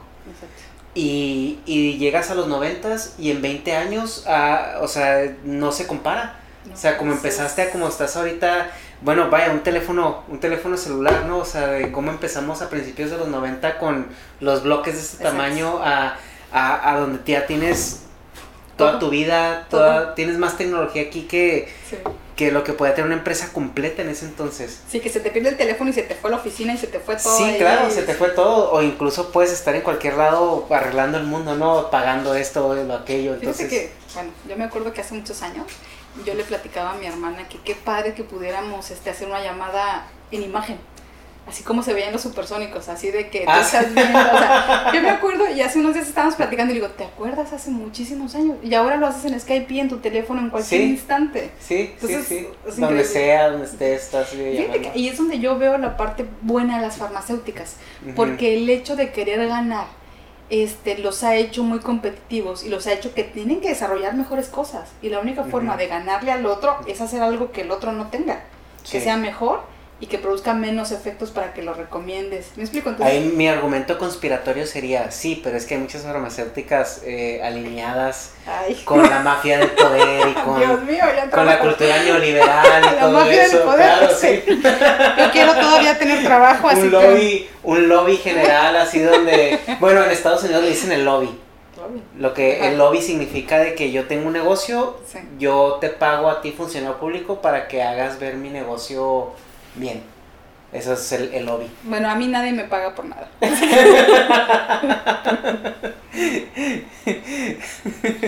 Pues no, pero yo como soy una este, fiel asidua a la investigación, o sea, para mí es como... Tu motivación es realmente... Sí, o sea, yo hay tantas cosas que, que creo que se pueden mejorar, que, que yo lo veo como bueno, ¿no? pero bueno, es Sí. diferente, ¿no? Yo no hago investigación farmacéutica, yo investigación clínica y Ajá. pues a mí nadie me paga, entonces Sí. este, este, esto sí es por amor al arte. Estás del otro lado, ¿no? Sí, entonces, vengan, vengan a, hacerme lobby. avanzamos muy lento, pero lo hacemos. No, pero eh, qué bueno que haya personas como tú, de verdad. Qué bueno. Que se estén preparando, que no Sí. desistan, porque eh, eh, sí muchas veces eh, hay, hay muchos médicos que entran a un lugar cómodo y ahí se quedan. Entonces sí es, es bueno saber que hay gente que está activamente tratando de, de mejorarse y, de, de, de llevar esto al otro nivel. Así Sí. como, y ahorita que se junta muy bien la, la medicina con la, con la biotecnología, que realmente eh, tienes ingenieros trabajando en, en soluciones para ayudarle a los médicos en diagnóstico, en tratamientos, en todo Fíjate que hablando de ese tema también ha habido muchísimos, muchísimos este, avances en el diagnóstico. Lo cual, pues para nosotros eso es la ayuda más Un grande. diagnóstico eh, eh, puntual y a tiempo es la clave, ¿no? Muchas Exacto. veces. O sea, si tú no tienes las herramientas para hacer un diagnóstico, pues mm, la posibilidad de que des el tratamiento correcto es muy baja. Entonces, eh, todos los avances que hay para los patólogos, para que nos puedan decir que sí es un cáncer o que no es un cáncer, o cómo diferenciarlo de otro, es muy importante. Todo lo que es de imagen. Eh, ahorita se usa, bueno, tengo la fortuna, ¿no? De que nosotros podemos utilizar lo que se llama PET-CT, que es, yo se lo digo a los pacientes, es como una foto en la cual les ponen una sustancia en la sangre que hace que las células de cáncer brillen. ¿no? brillen. Haz de cuenta que, o sea, no me gusta, ¿verdad? Pero cuando un paciente está invadido por cáncer, es como un arbolito de Navidad. O sea, tú ves como, o sea, te digo, no me gusta, pero es impresionante que, que, que puedas verlo a ese nivel. Lo que es verdad es que pocos centros lo tienen. Ok. Está, está limitado el recurso. Pero es realmente de mucha ayuda, o sea, porque tal cual puedes ver exactamente dónde está la enfermedad, eh, dónde hay que dirigir el tratamiento, cómo está respondiendo al tratamiento. Entonces yo creo que eso es súper importante, porque si eso no existiera, pues aunque existieran los medicamentos más buenos del mundo, y la otra, pues es que tienes que tener quien los interprete. O sea, no, no voy a hacer de menos nuestra función, ¿no? Porque realmente pues todo el conocimiento que tenemos pues tiene todo. O sea, tú tienes que interpretarlo, tienes que analizarlo y tienes que dar un resultado y ya dar un tratamiento. Una pregunta, ¿el cáncer tiene que ver con cuestiones genéticas? Mm, hay mucho, hay, hay, hay mucha información y hay mucha desinformación. Por ejemplo, bueno, yo, yo lo que veo es, eh, siempre que veo un niño con cáncer, el 99.9 de las veces que, que, que, yo lo veo, al menos en la tele o algo así, es leucemia. Bueno, es que son Tiene es más fácil que un niño tenga leucemia que un adulto. O sea, hay como una fase ahí donde... Vaya varias cosas. Este, dependiendo del tipo de cáncer, es como la predisposición hereditaria a presentarlo. Eso nos lo preguntan, yo creo que todos los días los pacientes en el consultorio. Eh, si ellos tuvieron cáncer, si alguien va a tener. Ya hay unos cánceres que, ya está como muy bien documentado. Por ejemplo, el mama. Yo no me dedico a mama, pero hay específicamente un gen eh, que si se encuentra hay alta posibilidad de que la familia que presenta ese gen lo tenga. Pero por ejemplo en las leucemias y en los linfomas no. Eh, el hecho de que un paciente tenga leucemia no quiere decir que alguien en su, en su este, familia lo va a tener. Lo que sí hemos visto es que es frecuente que un paciente con cáncer tenga algunas personas en su ancestría que han tenido cáncer. No lo mismo, cualquier tipo de cáncer. Pero también tenemos el otro caso, que nadie nunca en la vida ha tenido. Bueno, entonces, este, respecto a la parte hereditaria, eh, como comentábamos, en muchas ocasiones el hecho de que se presenten niños en la tele y todo esto es más por una cuestión taquillera. ¿De empatía? Ajá, es más a veces por una mm. cuestión de empatía. La otra es que es verdad, o sea, hay cierto tipo de leucemias que son más frecuentes en niños. Por ejemplo, la, la, leucemia linfoblástica aguda, que es otra de las que trato, eh, el 70% son en niños. Y sí, el 30% en adultos, es verdad. Pero también hay otro tipo de cánceres que son en, adultos y son muy importantes. Entonces, la cuestión genética es todo un... Todavía se... No es que se desconozca, bueno, también se desconoce, pero lo más importante es que no se ha encontrado como tal que solamente un gen sea el que lo produce. Generalmente el cáncer lo que pasa es que son muchas alteraciones en diferentes lugares que llegan a un cáncer. Entonces es muy difícil poder predecirlo o poder este, heredarlo. Se hereda como la tendencia a. ¿Como una predisposición? En algunos casos es más bien por los eh, a lo que se expone. Por ejemplo, en cáncer, eh, eh, bueno, el único que sí es como más conocido que supone un factor de riesgo, pues es el cáncer de, este, de pulmón, por fumar. Ok. Pero hay muchas otras cosas que no importa lo que tú hagas o si comas carne o no comas o qué hagas, este, no te favorecen a presentar cáncer, por ejemplo. Entonces, realmente todavía es como muy difícil echarle la culpa a algo. Por ejemplo, una de las cosas que está más descrita es que a veces los plaguicidas eh, pueden hacer leucemias o las radiaciones. Pero, por ejemplo, el ejemplo este de la, de la bomba de, este, atómica, eh, ahí sí se vio tal cual que la radiación ocasionó muchas leucemias. Pero generalmente no estás expuesto a esas cosas. ¿Sí me explico? Entonces hay, hay campesinos que es frecuente que nos lleguen y que tengan antecedente de haber fumigado sus campos y nunca haberse puesto algún tipo de protección, pero también hay muchos que nunca estuvieron expuestos a nada y lo tienen. Entonces, como que todavía no está tan, tan descrito esto. Es interesante porque hay muchas, uh, familias que, por ejemplo, la abuelita se murió de cáncer de estómago, el abuelo, el, que le sigue se murió de cáncer de estómago, o sea, como que traen ese linaje, pero eh, como comentas, a lo mejor puede ser cuestiones de hábitos y predisposición por tu mismo código genético, pero no es tanto que por genética lo vayas a tener. Es más bien hábitos. Hay, hay algunas enfermedades, por ejemplo, esto que mencionas de cáncer de estómago, eh, que se pueden asociar a, no sé, al uso de, por ejemplo, de carbón, o sea, ciertas sustancias este, derivadas de comer carne asada, o por ejemplo, de una bacteria que a veces está que se llama Helicobacter pylori, o sea, a veces se ha llegado a ver que quizá quienes están expuestos a esto pueden llegar a presentarlo.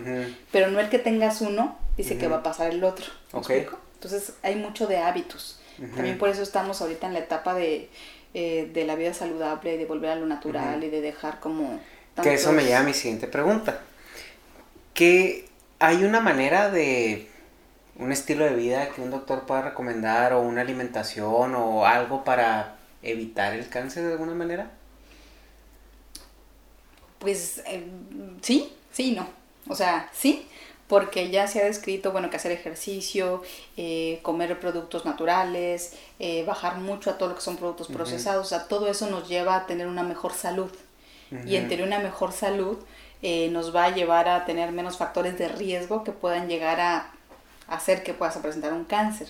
O sea, realmente no está asociado así como si como bien, no voy a tener cáncer, porque tengo pacientes vegetarianos, tengo pacientes deportistas, o sea, no es 100%, pero sí es que te elimina muchos factores eh, para otras enfermedades eh, y si te llega a dar cáncer, la verdad es que llegas en una muchísima mejor condición para tolerar una quimioterapia que un paciente que a lo mejor come súper mal o que a lo mejor tiene mucho sobrepeso. Entonces, no como tal, pero el tener una vida saludable pues siempre te va a ayudar a muchas más cosas, ¿no?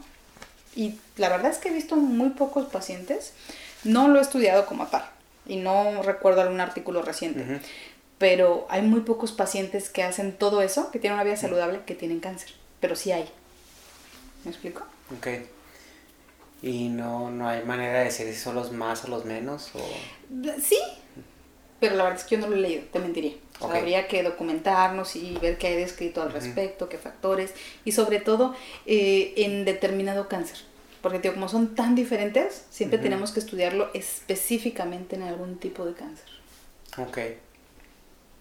Ya veo, ese es... Eh, ahora, ¿cuál es, cuál es, la... tema. sí, es un tema muy, eh, muy interesante, muy amplio, pero Ahora, en la cuestión de la, de la prevención, eh,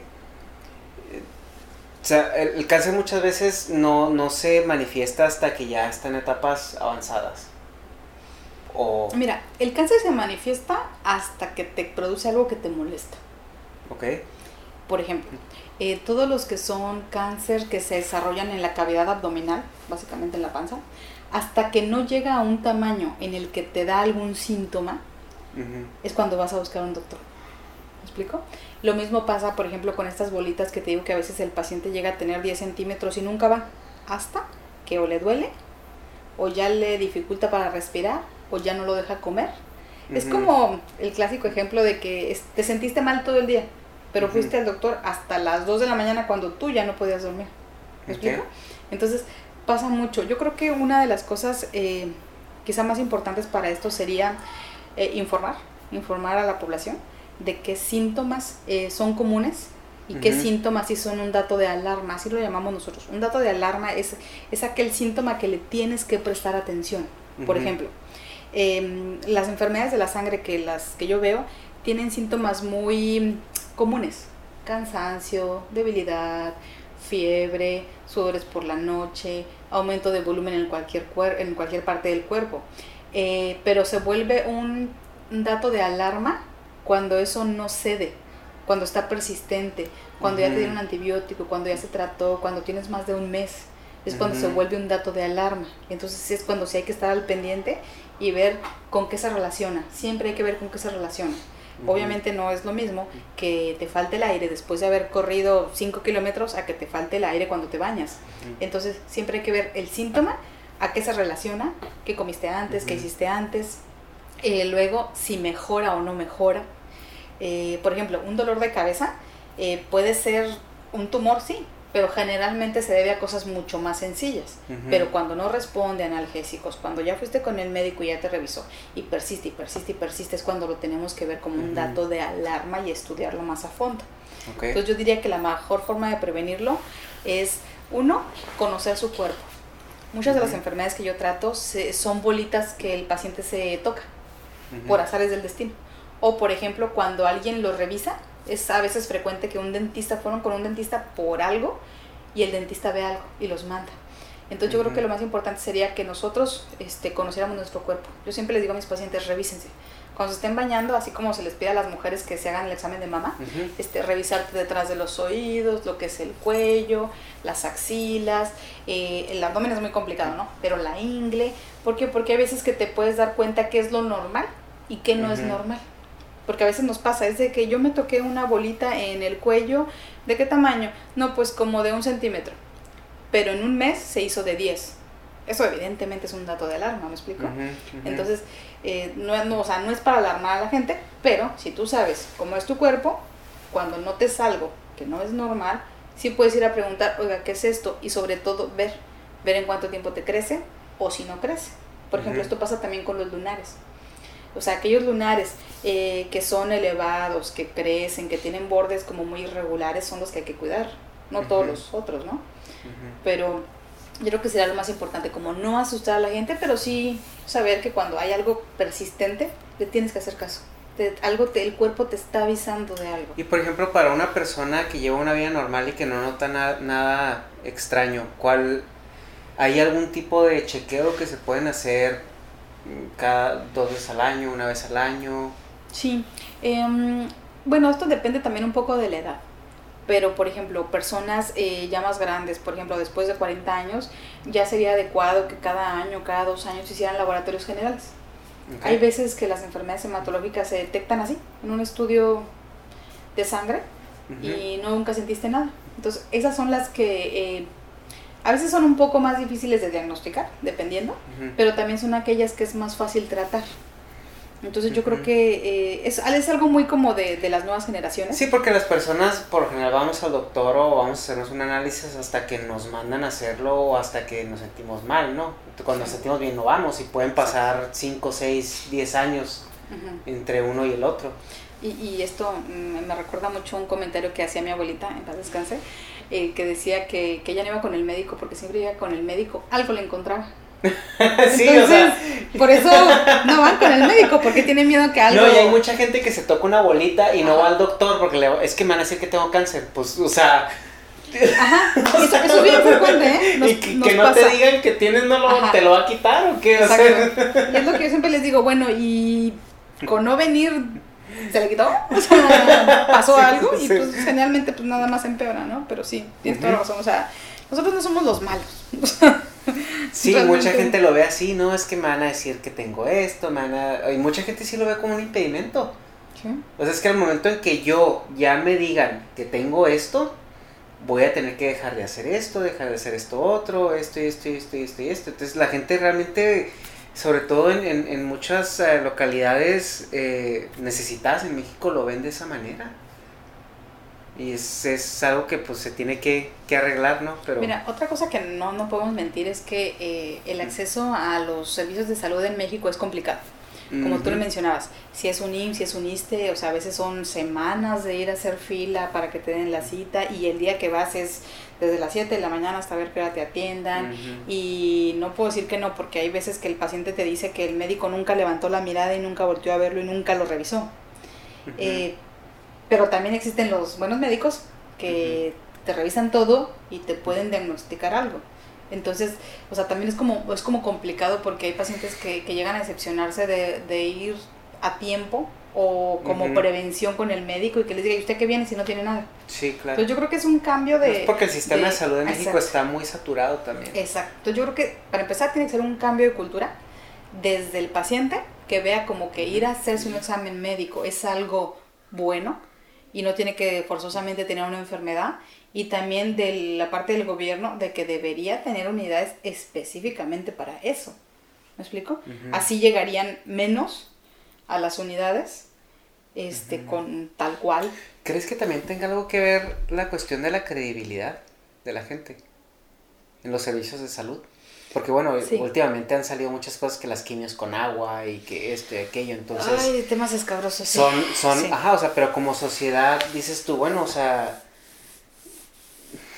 O sea, voy, no voy, creo, no creo, metiendo, no metiendo, o sea... Mira, yo voy creo con, que... voy, al, voy al seguro o voy con doña Chonita, la curandera, que me haga una limpia, o sea... Ay, doña Chonita. Este, Mira, yo creo que hay cosas buenas y cosas malas. Por ejemplo, esto que mencionábamos que, eh, que se hacen estudios eh, para personas que se llaman de screening, que no tienen la enfermedad, pero que vamos a buscarlos. Por ejemplo, el cáncer de mama, el cáncer de próstata, en el que se agarra, como se intenta hacer estudios a una población muy grande de pacientes para ver quién lo puede llegar a tener o no. Creo que son cosas muy buenas. El punto es que hay pocas enfermedades que realmente se pueden detectar así. Y la otra es que es cierto, o sea, existe ya una credibilidad un poco limitada en ciertos servicios de salud. Eh, híjole, ahí sí no puedo decir nada, es que no hay ni cómo defender, es que cuando salió esta noticia de, de las quimios con agua, o sea, yo creo que para la gente que tratamos cáncer es como, o sea, ¿cómo? ¿Cómo puede ser, o sea, posible si nos dedicamos a tratar de curar y, hacer Y ahorita que se ven pues las escasez de, de, medicamentos y todo eso, ¿no? Que es algo que ahorita últimamente ha sido tema. Lamentablemente yo creo que, que va a ser tema todavía durante yo creo que los siguientes años, que estamos muy limitados al acceso. Eh, tengo la suerte de tener trabajo. Este, lamentablemente con todos los cambios que se están haciendo, este, muchas personas dedicadas al área de la salud han perdido su trabajo. Eh, entonces, pues sí, hay que eficientar el servicio y hay que hacerlo mejor. Pero bueno, yo espero que en, este, en estos cambios este, pues realmente haya un cambio ¿no? que, que beneficie eh, al paciente.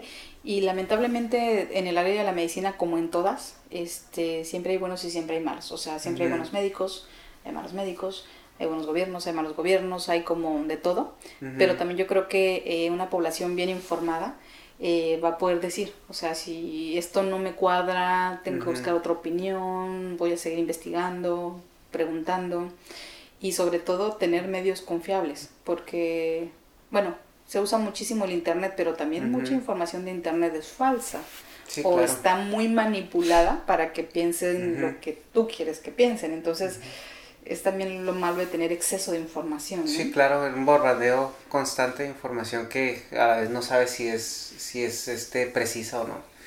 Y en la cuestión, por ejemplo, eh, eh, el tema, o sea, el tema gubernamental el aparato gubernamental, el afecto que tienen en, en, el sector salud es muy importante. Pues lo vemos en Venezuela. O sea, Venezuela era líder en, en, en control de enfermedades eh, a través de vacunación y todo eso. Y ahorita con todos los cambios que ha habido, se ha visto una, una creciente en, estas enfermedades por, lo mismo, o sea, porque no hay una desestabilidad social, el gobierno no está haciendo lo que debería de, estar haciendo. Y la diáspora que está sucediendo en, Venezuela, pues también está llevándose esas enfermedades ahora a Colombia o a Brasil o a Paraguay o a los lugares que están alrededor. Entonces sí es importante por recalcar que, o sea, el gobierno en todos, en todos los países y en todos los ámbitos tiene que estar al pendiente de, de esas situaciones y tiene que apoyar al sector. Sí, ya es algo bastante complicado. Eh, fíjate que yo siempre, creo que nosotros como mexicanos a veces siempre, mm, pues renegamos un poco de nuestra situación, pero la verdad es que he tenido la oportunidad de trabajar con personas que vienen de Latinoamérica y, ah, México es un paraíso para ellos. Sí, claro.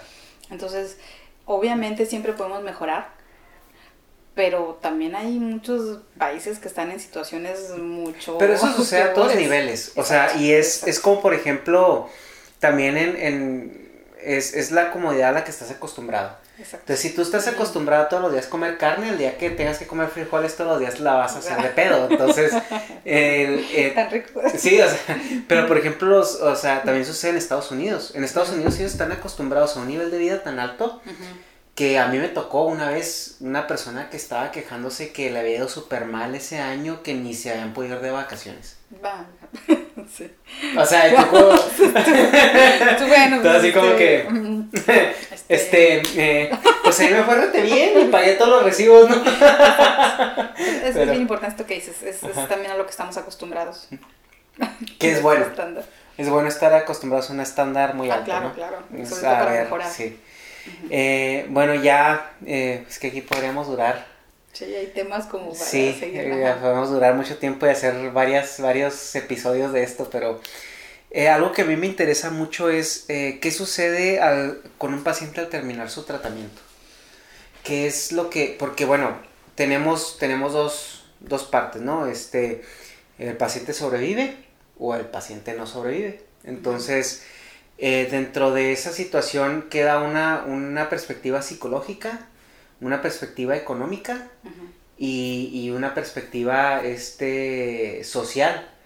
Porque a lo mejor las personas que estaban alrededor de ti apoyándote, ayudándote con el mandado, con la comida, con esto, una vez que pasa el problema, se retiran. O sea, es, no es un soporte que siga más allá, ¿no? Creo que has hecho preguntas muy importantes. Em, este tema que, que mencionas de qué pasa después de la curación o de la muerte. Eh, lamentablemente cuando el paciente fallece eh, nos damos cuenta que, que empieza todo un proceso. Eh, yo lamentablemente hace poco tuve la pérdida de mi padre y, fue cuando me di cuenta lo que pasa, lo que pasa cuando, cuando el familiar fallece y todo lo que engloba, todo el problema este, psicológico, todo el problema de todo, económico, todo, todo, todo, todo lo que pasa después. Y precisamente en base a esta mala experiencia, eh, que bueno, tiene que ser al fin y al cabo una experiencia de, vida, este, fue que me fijé, como que puse especial énfasis en qué pasa con los pacientes. Entonces, en, ocasiones vemos eh, a un cuidador o a un familiar muy desgastado y muy cansado, que en cierto momento llega a aceptar una pérdida, pero siempre con la convicción de que él hizo todo lo que pudo me explico? O sea, como que psicológicamente eh, el paciente, muchos, no todos, este, y el familiar llegan al punto en el que se hizo todo lo que se podía y que lamentablemente también nosotros los ayudamos en el proceso con tratamiento psicológico. Y a veces tiende, tiende, a ser un alivio, ¿no? Sobre todo cuando ves a un paciente sufrir tanto tiempo y al último llegar a ese desenlace, bueno, o sea, al menos es descanso para todos, ¿no? Sí, es, lo que digo, es como paradójico, porque realmente está como el dolor muy fuerte por perder un familiar, pero también está el, sentimiento de ya no está sufriendo, este, se hizo todo lo que se pudo, y, es toda una historia. Y realmente pasa de todo, o sea, pasa desde que el familiar te agradece y está en contacto y, y como que trata de retomar su vida normal, hasta el familiar que se desmorona y que no puede seguir adelante y que se rompe su familia y que se divorcian los papás y que todo se deshace. Entonces, esto fíjate que pasa más con cuando son hijos. Por ejemplo, cuando es un adolescente que, que fallece, por ejemplo, a causa de una leucemia de muchos años de tratamiento, es como que es tan fuerte lo que pasa en la familia. Eh, cuando es quizá un poco más fácil de reestructurar la familia es cuando es una persona ya, ya mayor, un abuelito, no sé, una persona pues que ya vivió una parte de su vida, ¿no? Este, ya es como más fácil de reestructurar, pero cuando son adolescentes es muy complicado.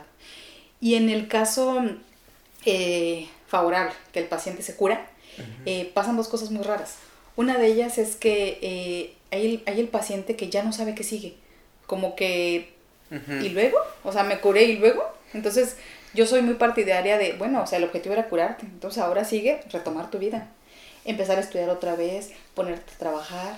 Eh, también pasa, fíjate, con los adolescentes que mm, se hacen ninis, o sea, ya no quieren trabajar, ya no quieren estudiar, o sea, hay un estudio muy, muy interesante que, que, hicimos este, en la unidad de trasplante, que vimos eso, que un porcentaje de pacientes pues ya no quiere hacer nada, como que ya se siente que lo que haga pues ya le va a pasar a algo y se tiene que cuidar y que toda la familia no lo toquen porque Dice, no sé si has escuchado los monólogos de Odín Dupeirón.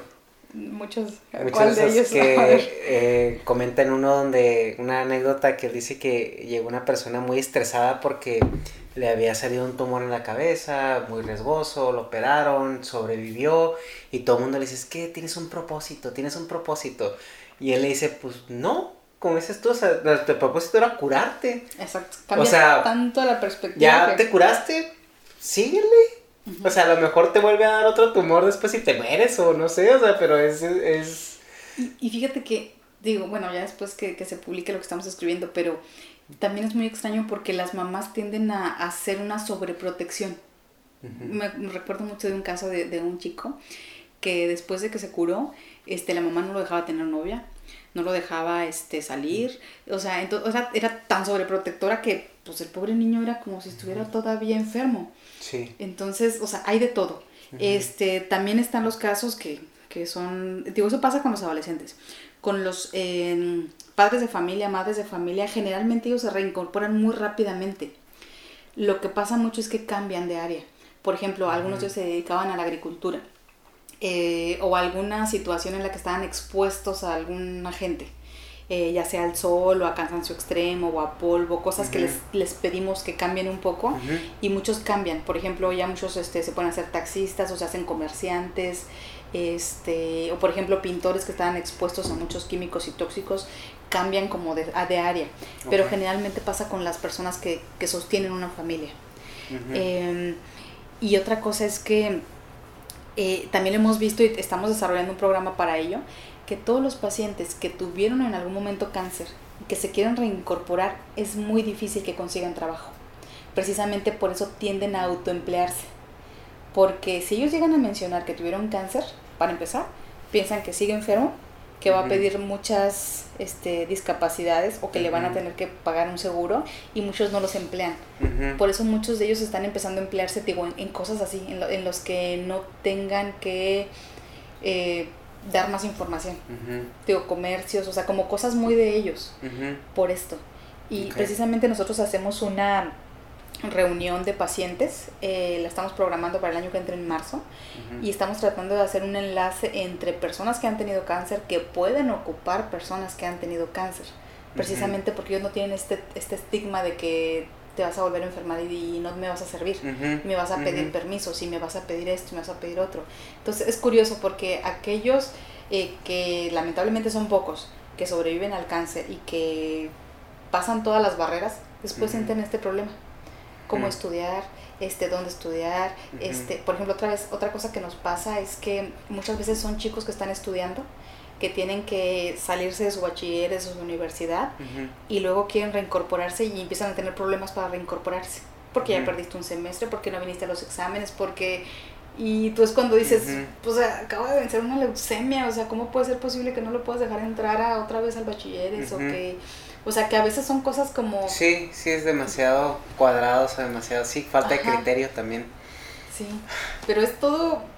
Bueno, a mí, a mí en lo personal, este, eh, yo me estoy interesando mucho por el área de qué pasa después del trasplante y de lo que los efectos que puede llegar a tener el paciente después, entonces lo estoy estudiando mucho.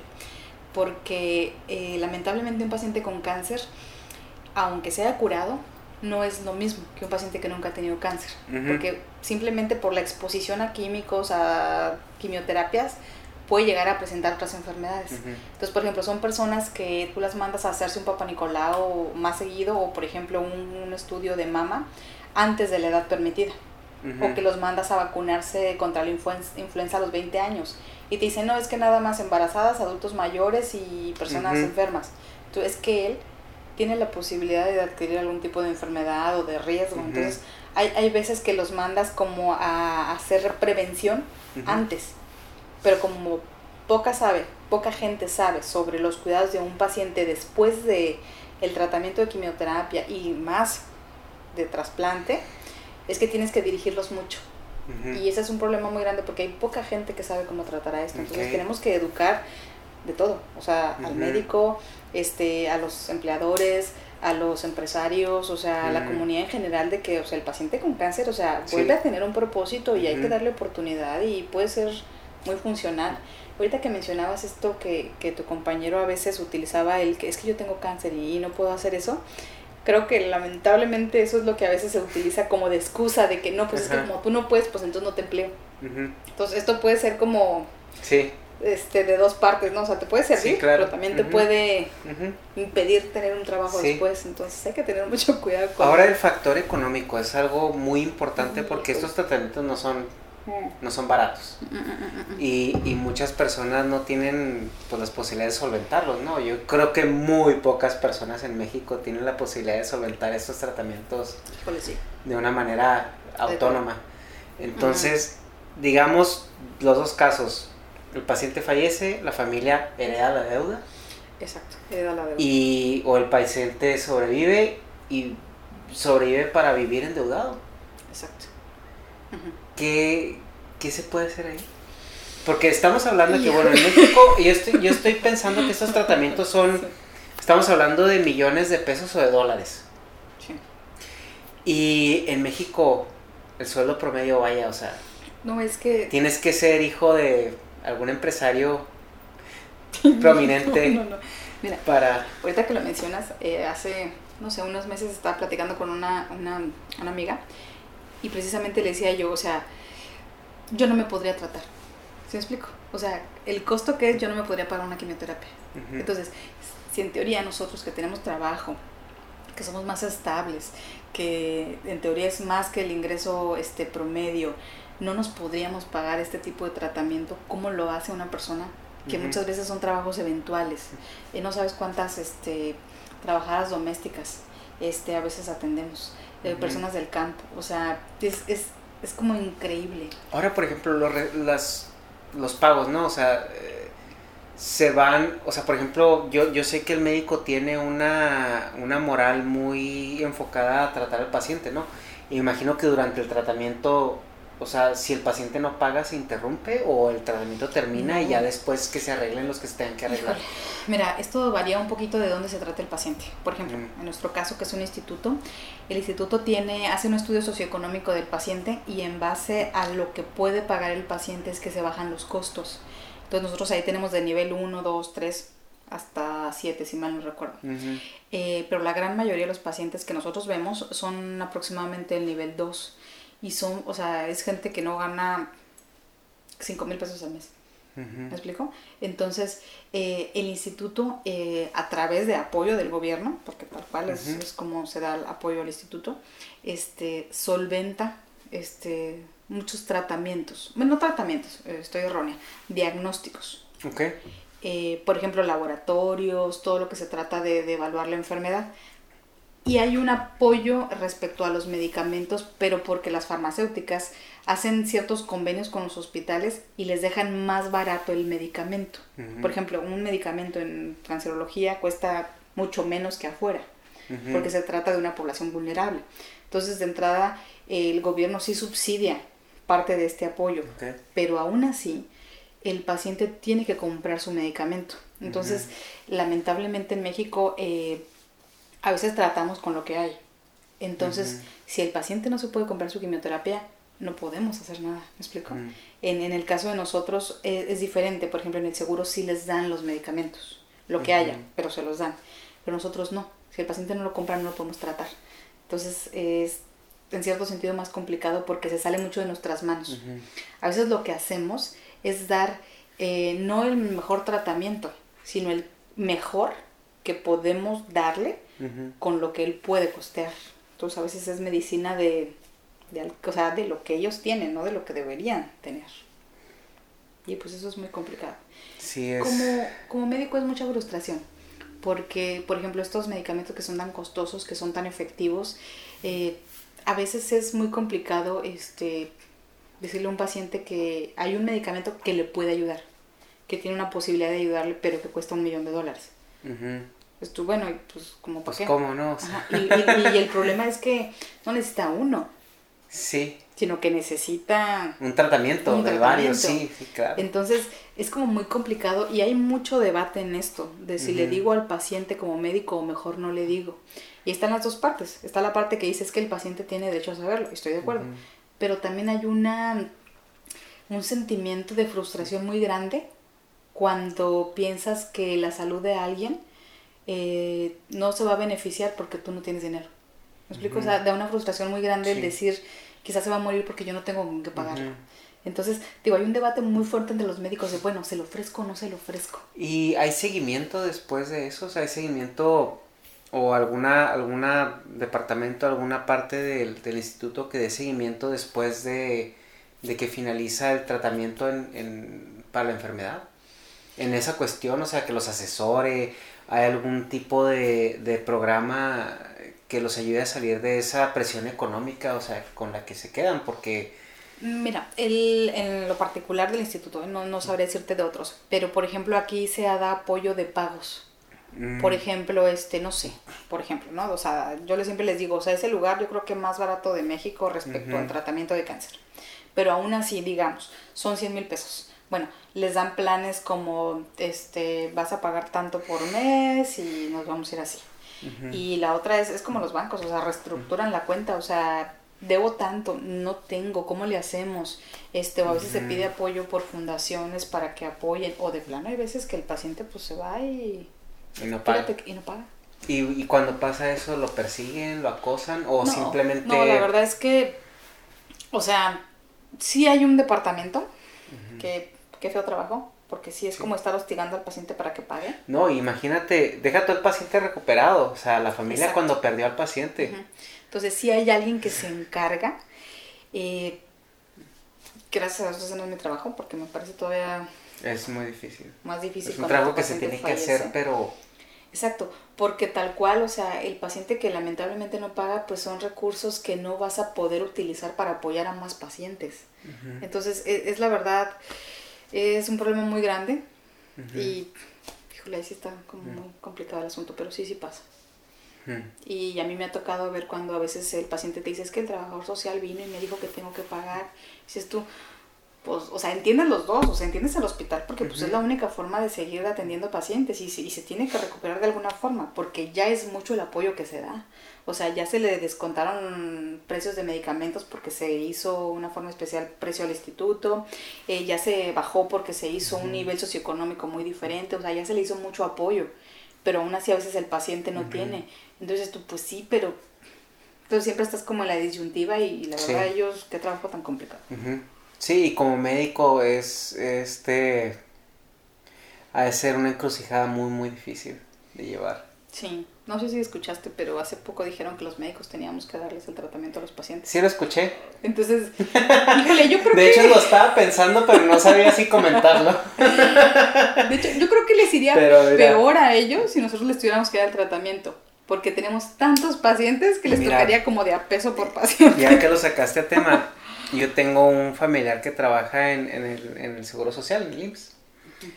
Y, y dice, es que yo me llevo anestesia por mi cuenta porque a veces las anestesias que nos dan Ah, sí. o que tenemos disponibles no sirven para un paciente diabético, no sirven para un paciente y pues, o sea, ¿cómo? O sea, yo con mi, con mi moral médica me siento con la responsabilidad de ayudarlos.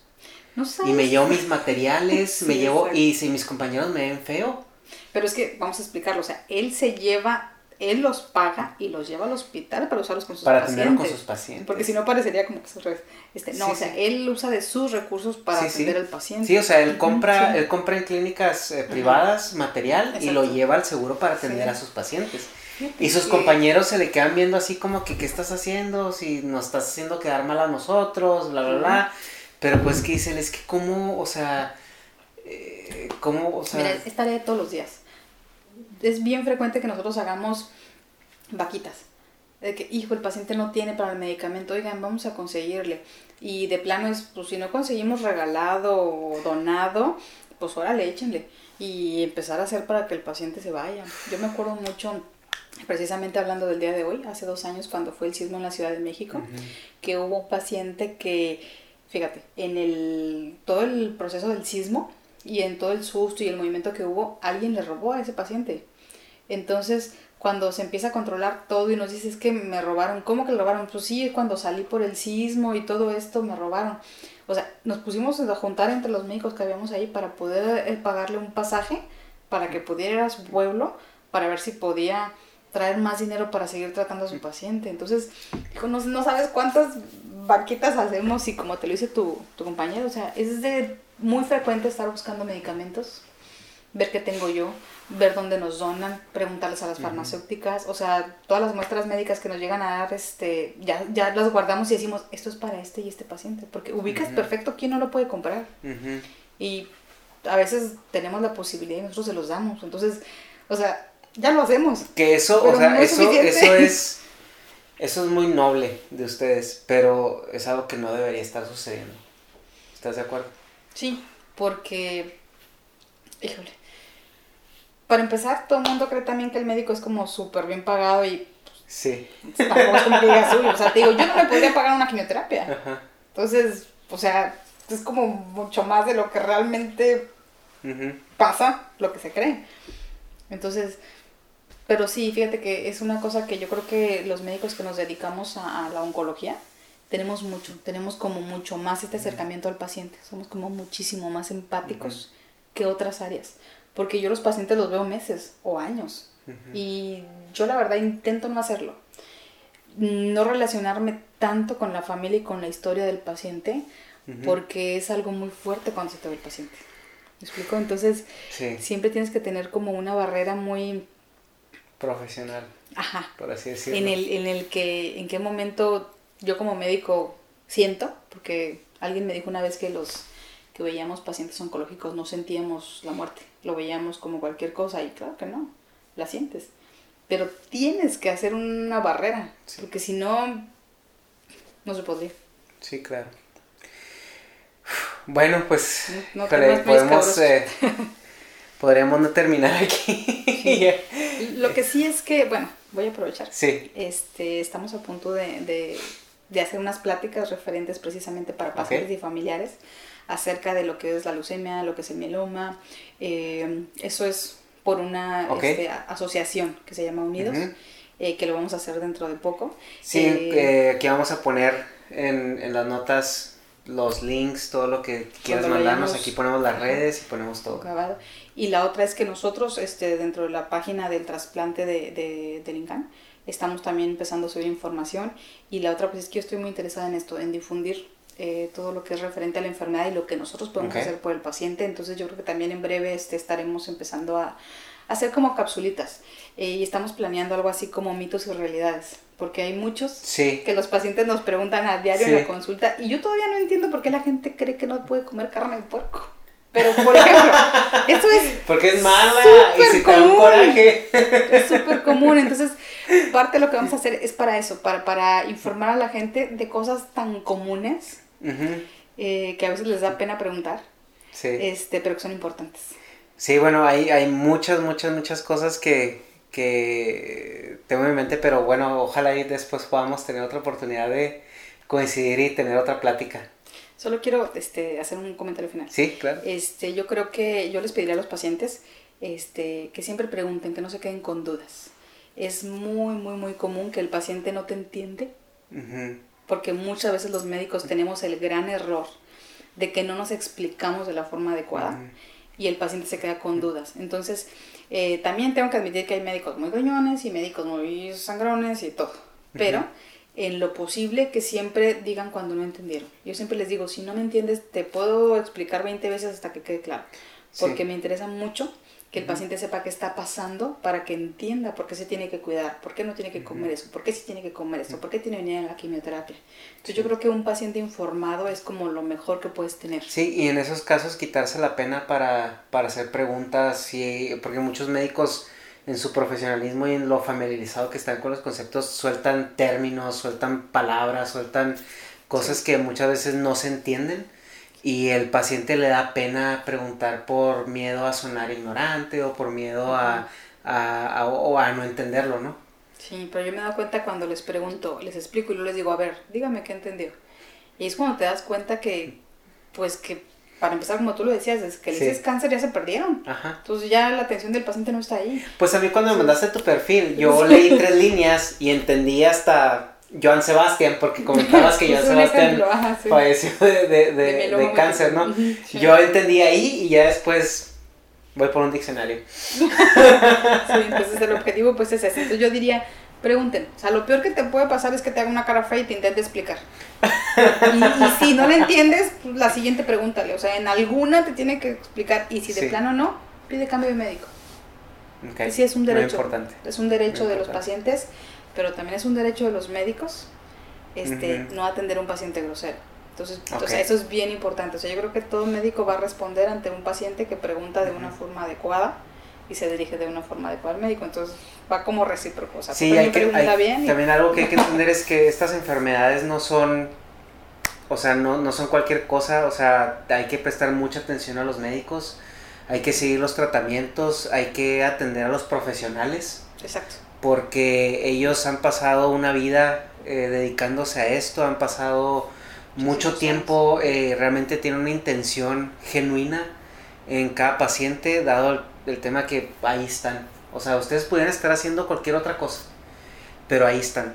Entonces, eh, no lo tomen a ligera. Y Sí. siempre, siempre, siempre, siempre que vayan a hacer algo, tomar una decisión, consúltenlo con su doctor. Y sobre todo, Google no es médico. Muchísimas gracias. La Muchas gracias, eh. Me gustó No, de verdad. la plática contigo. Un placer, un placer que estado aquí. Espero verte pronto. Muchísimas gracias.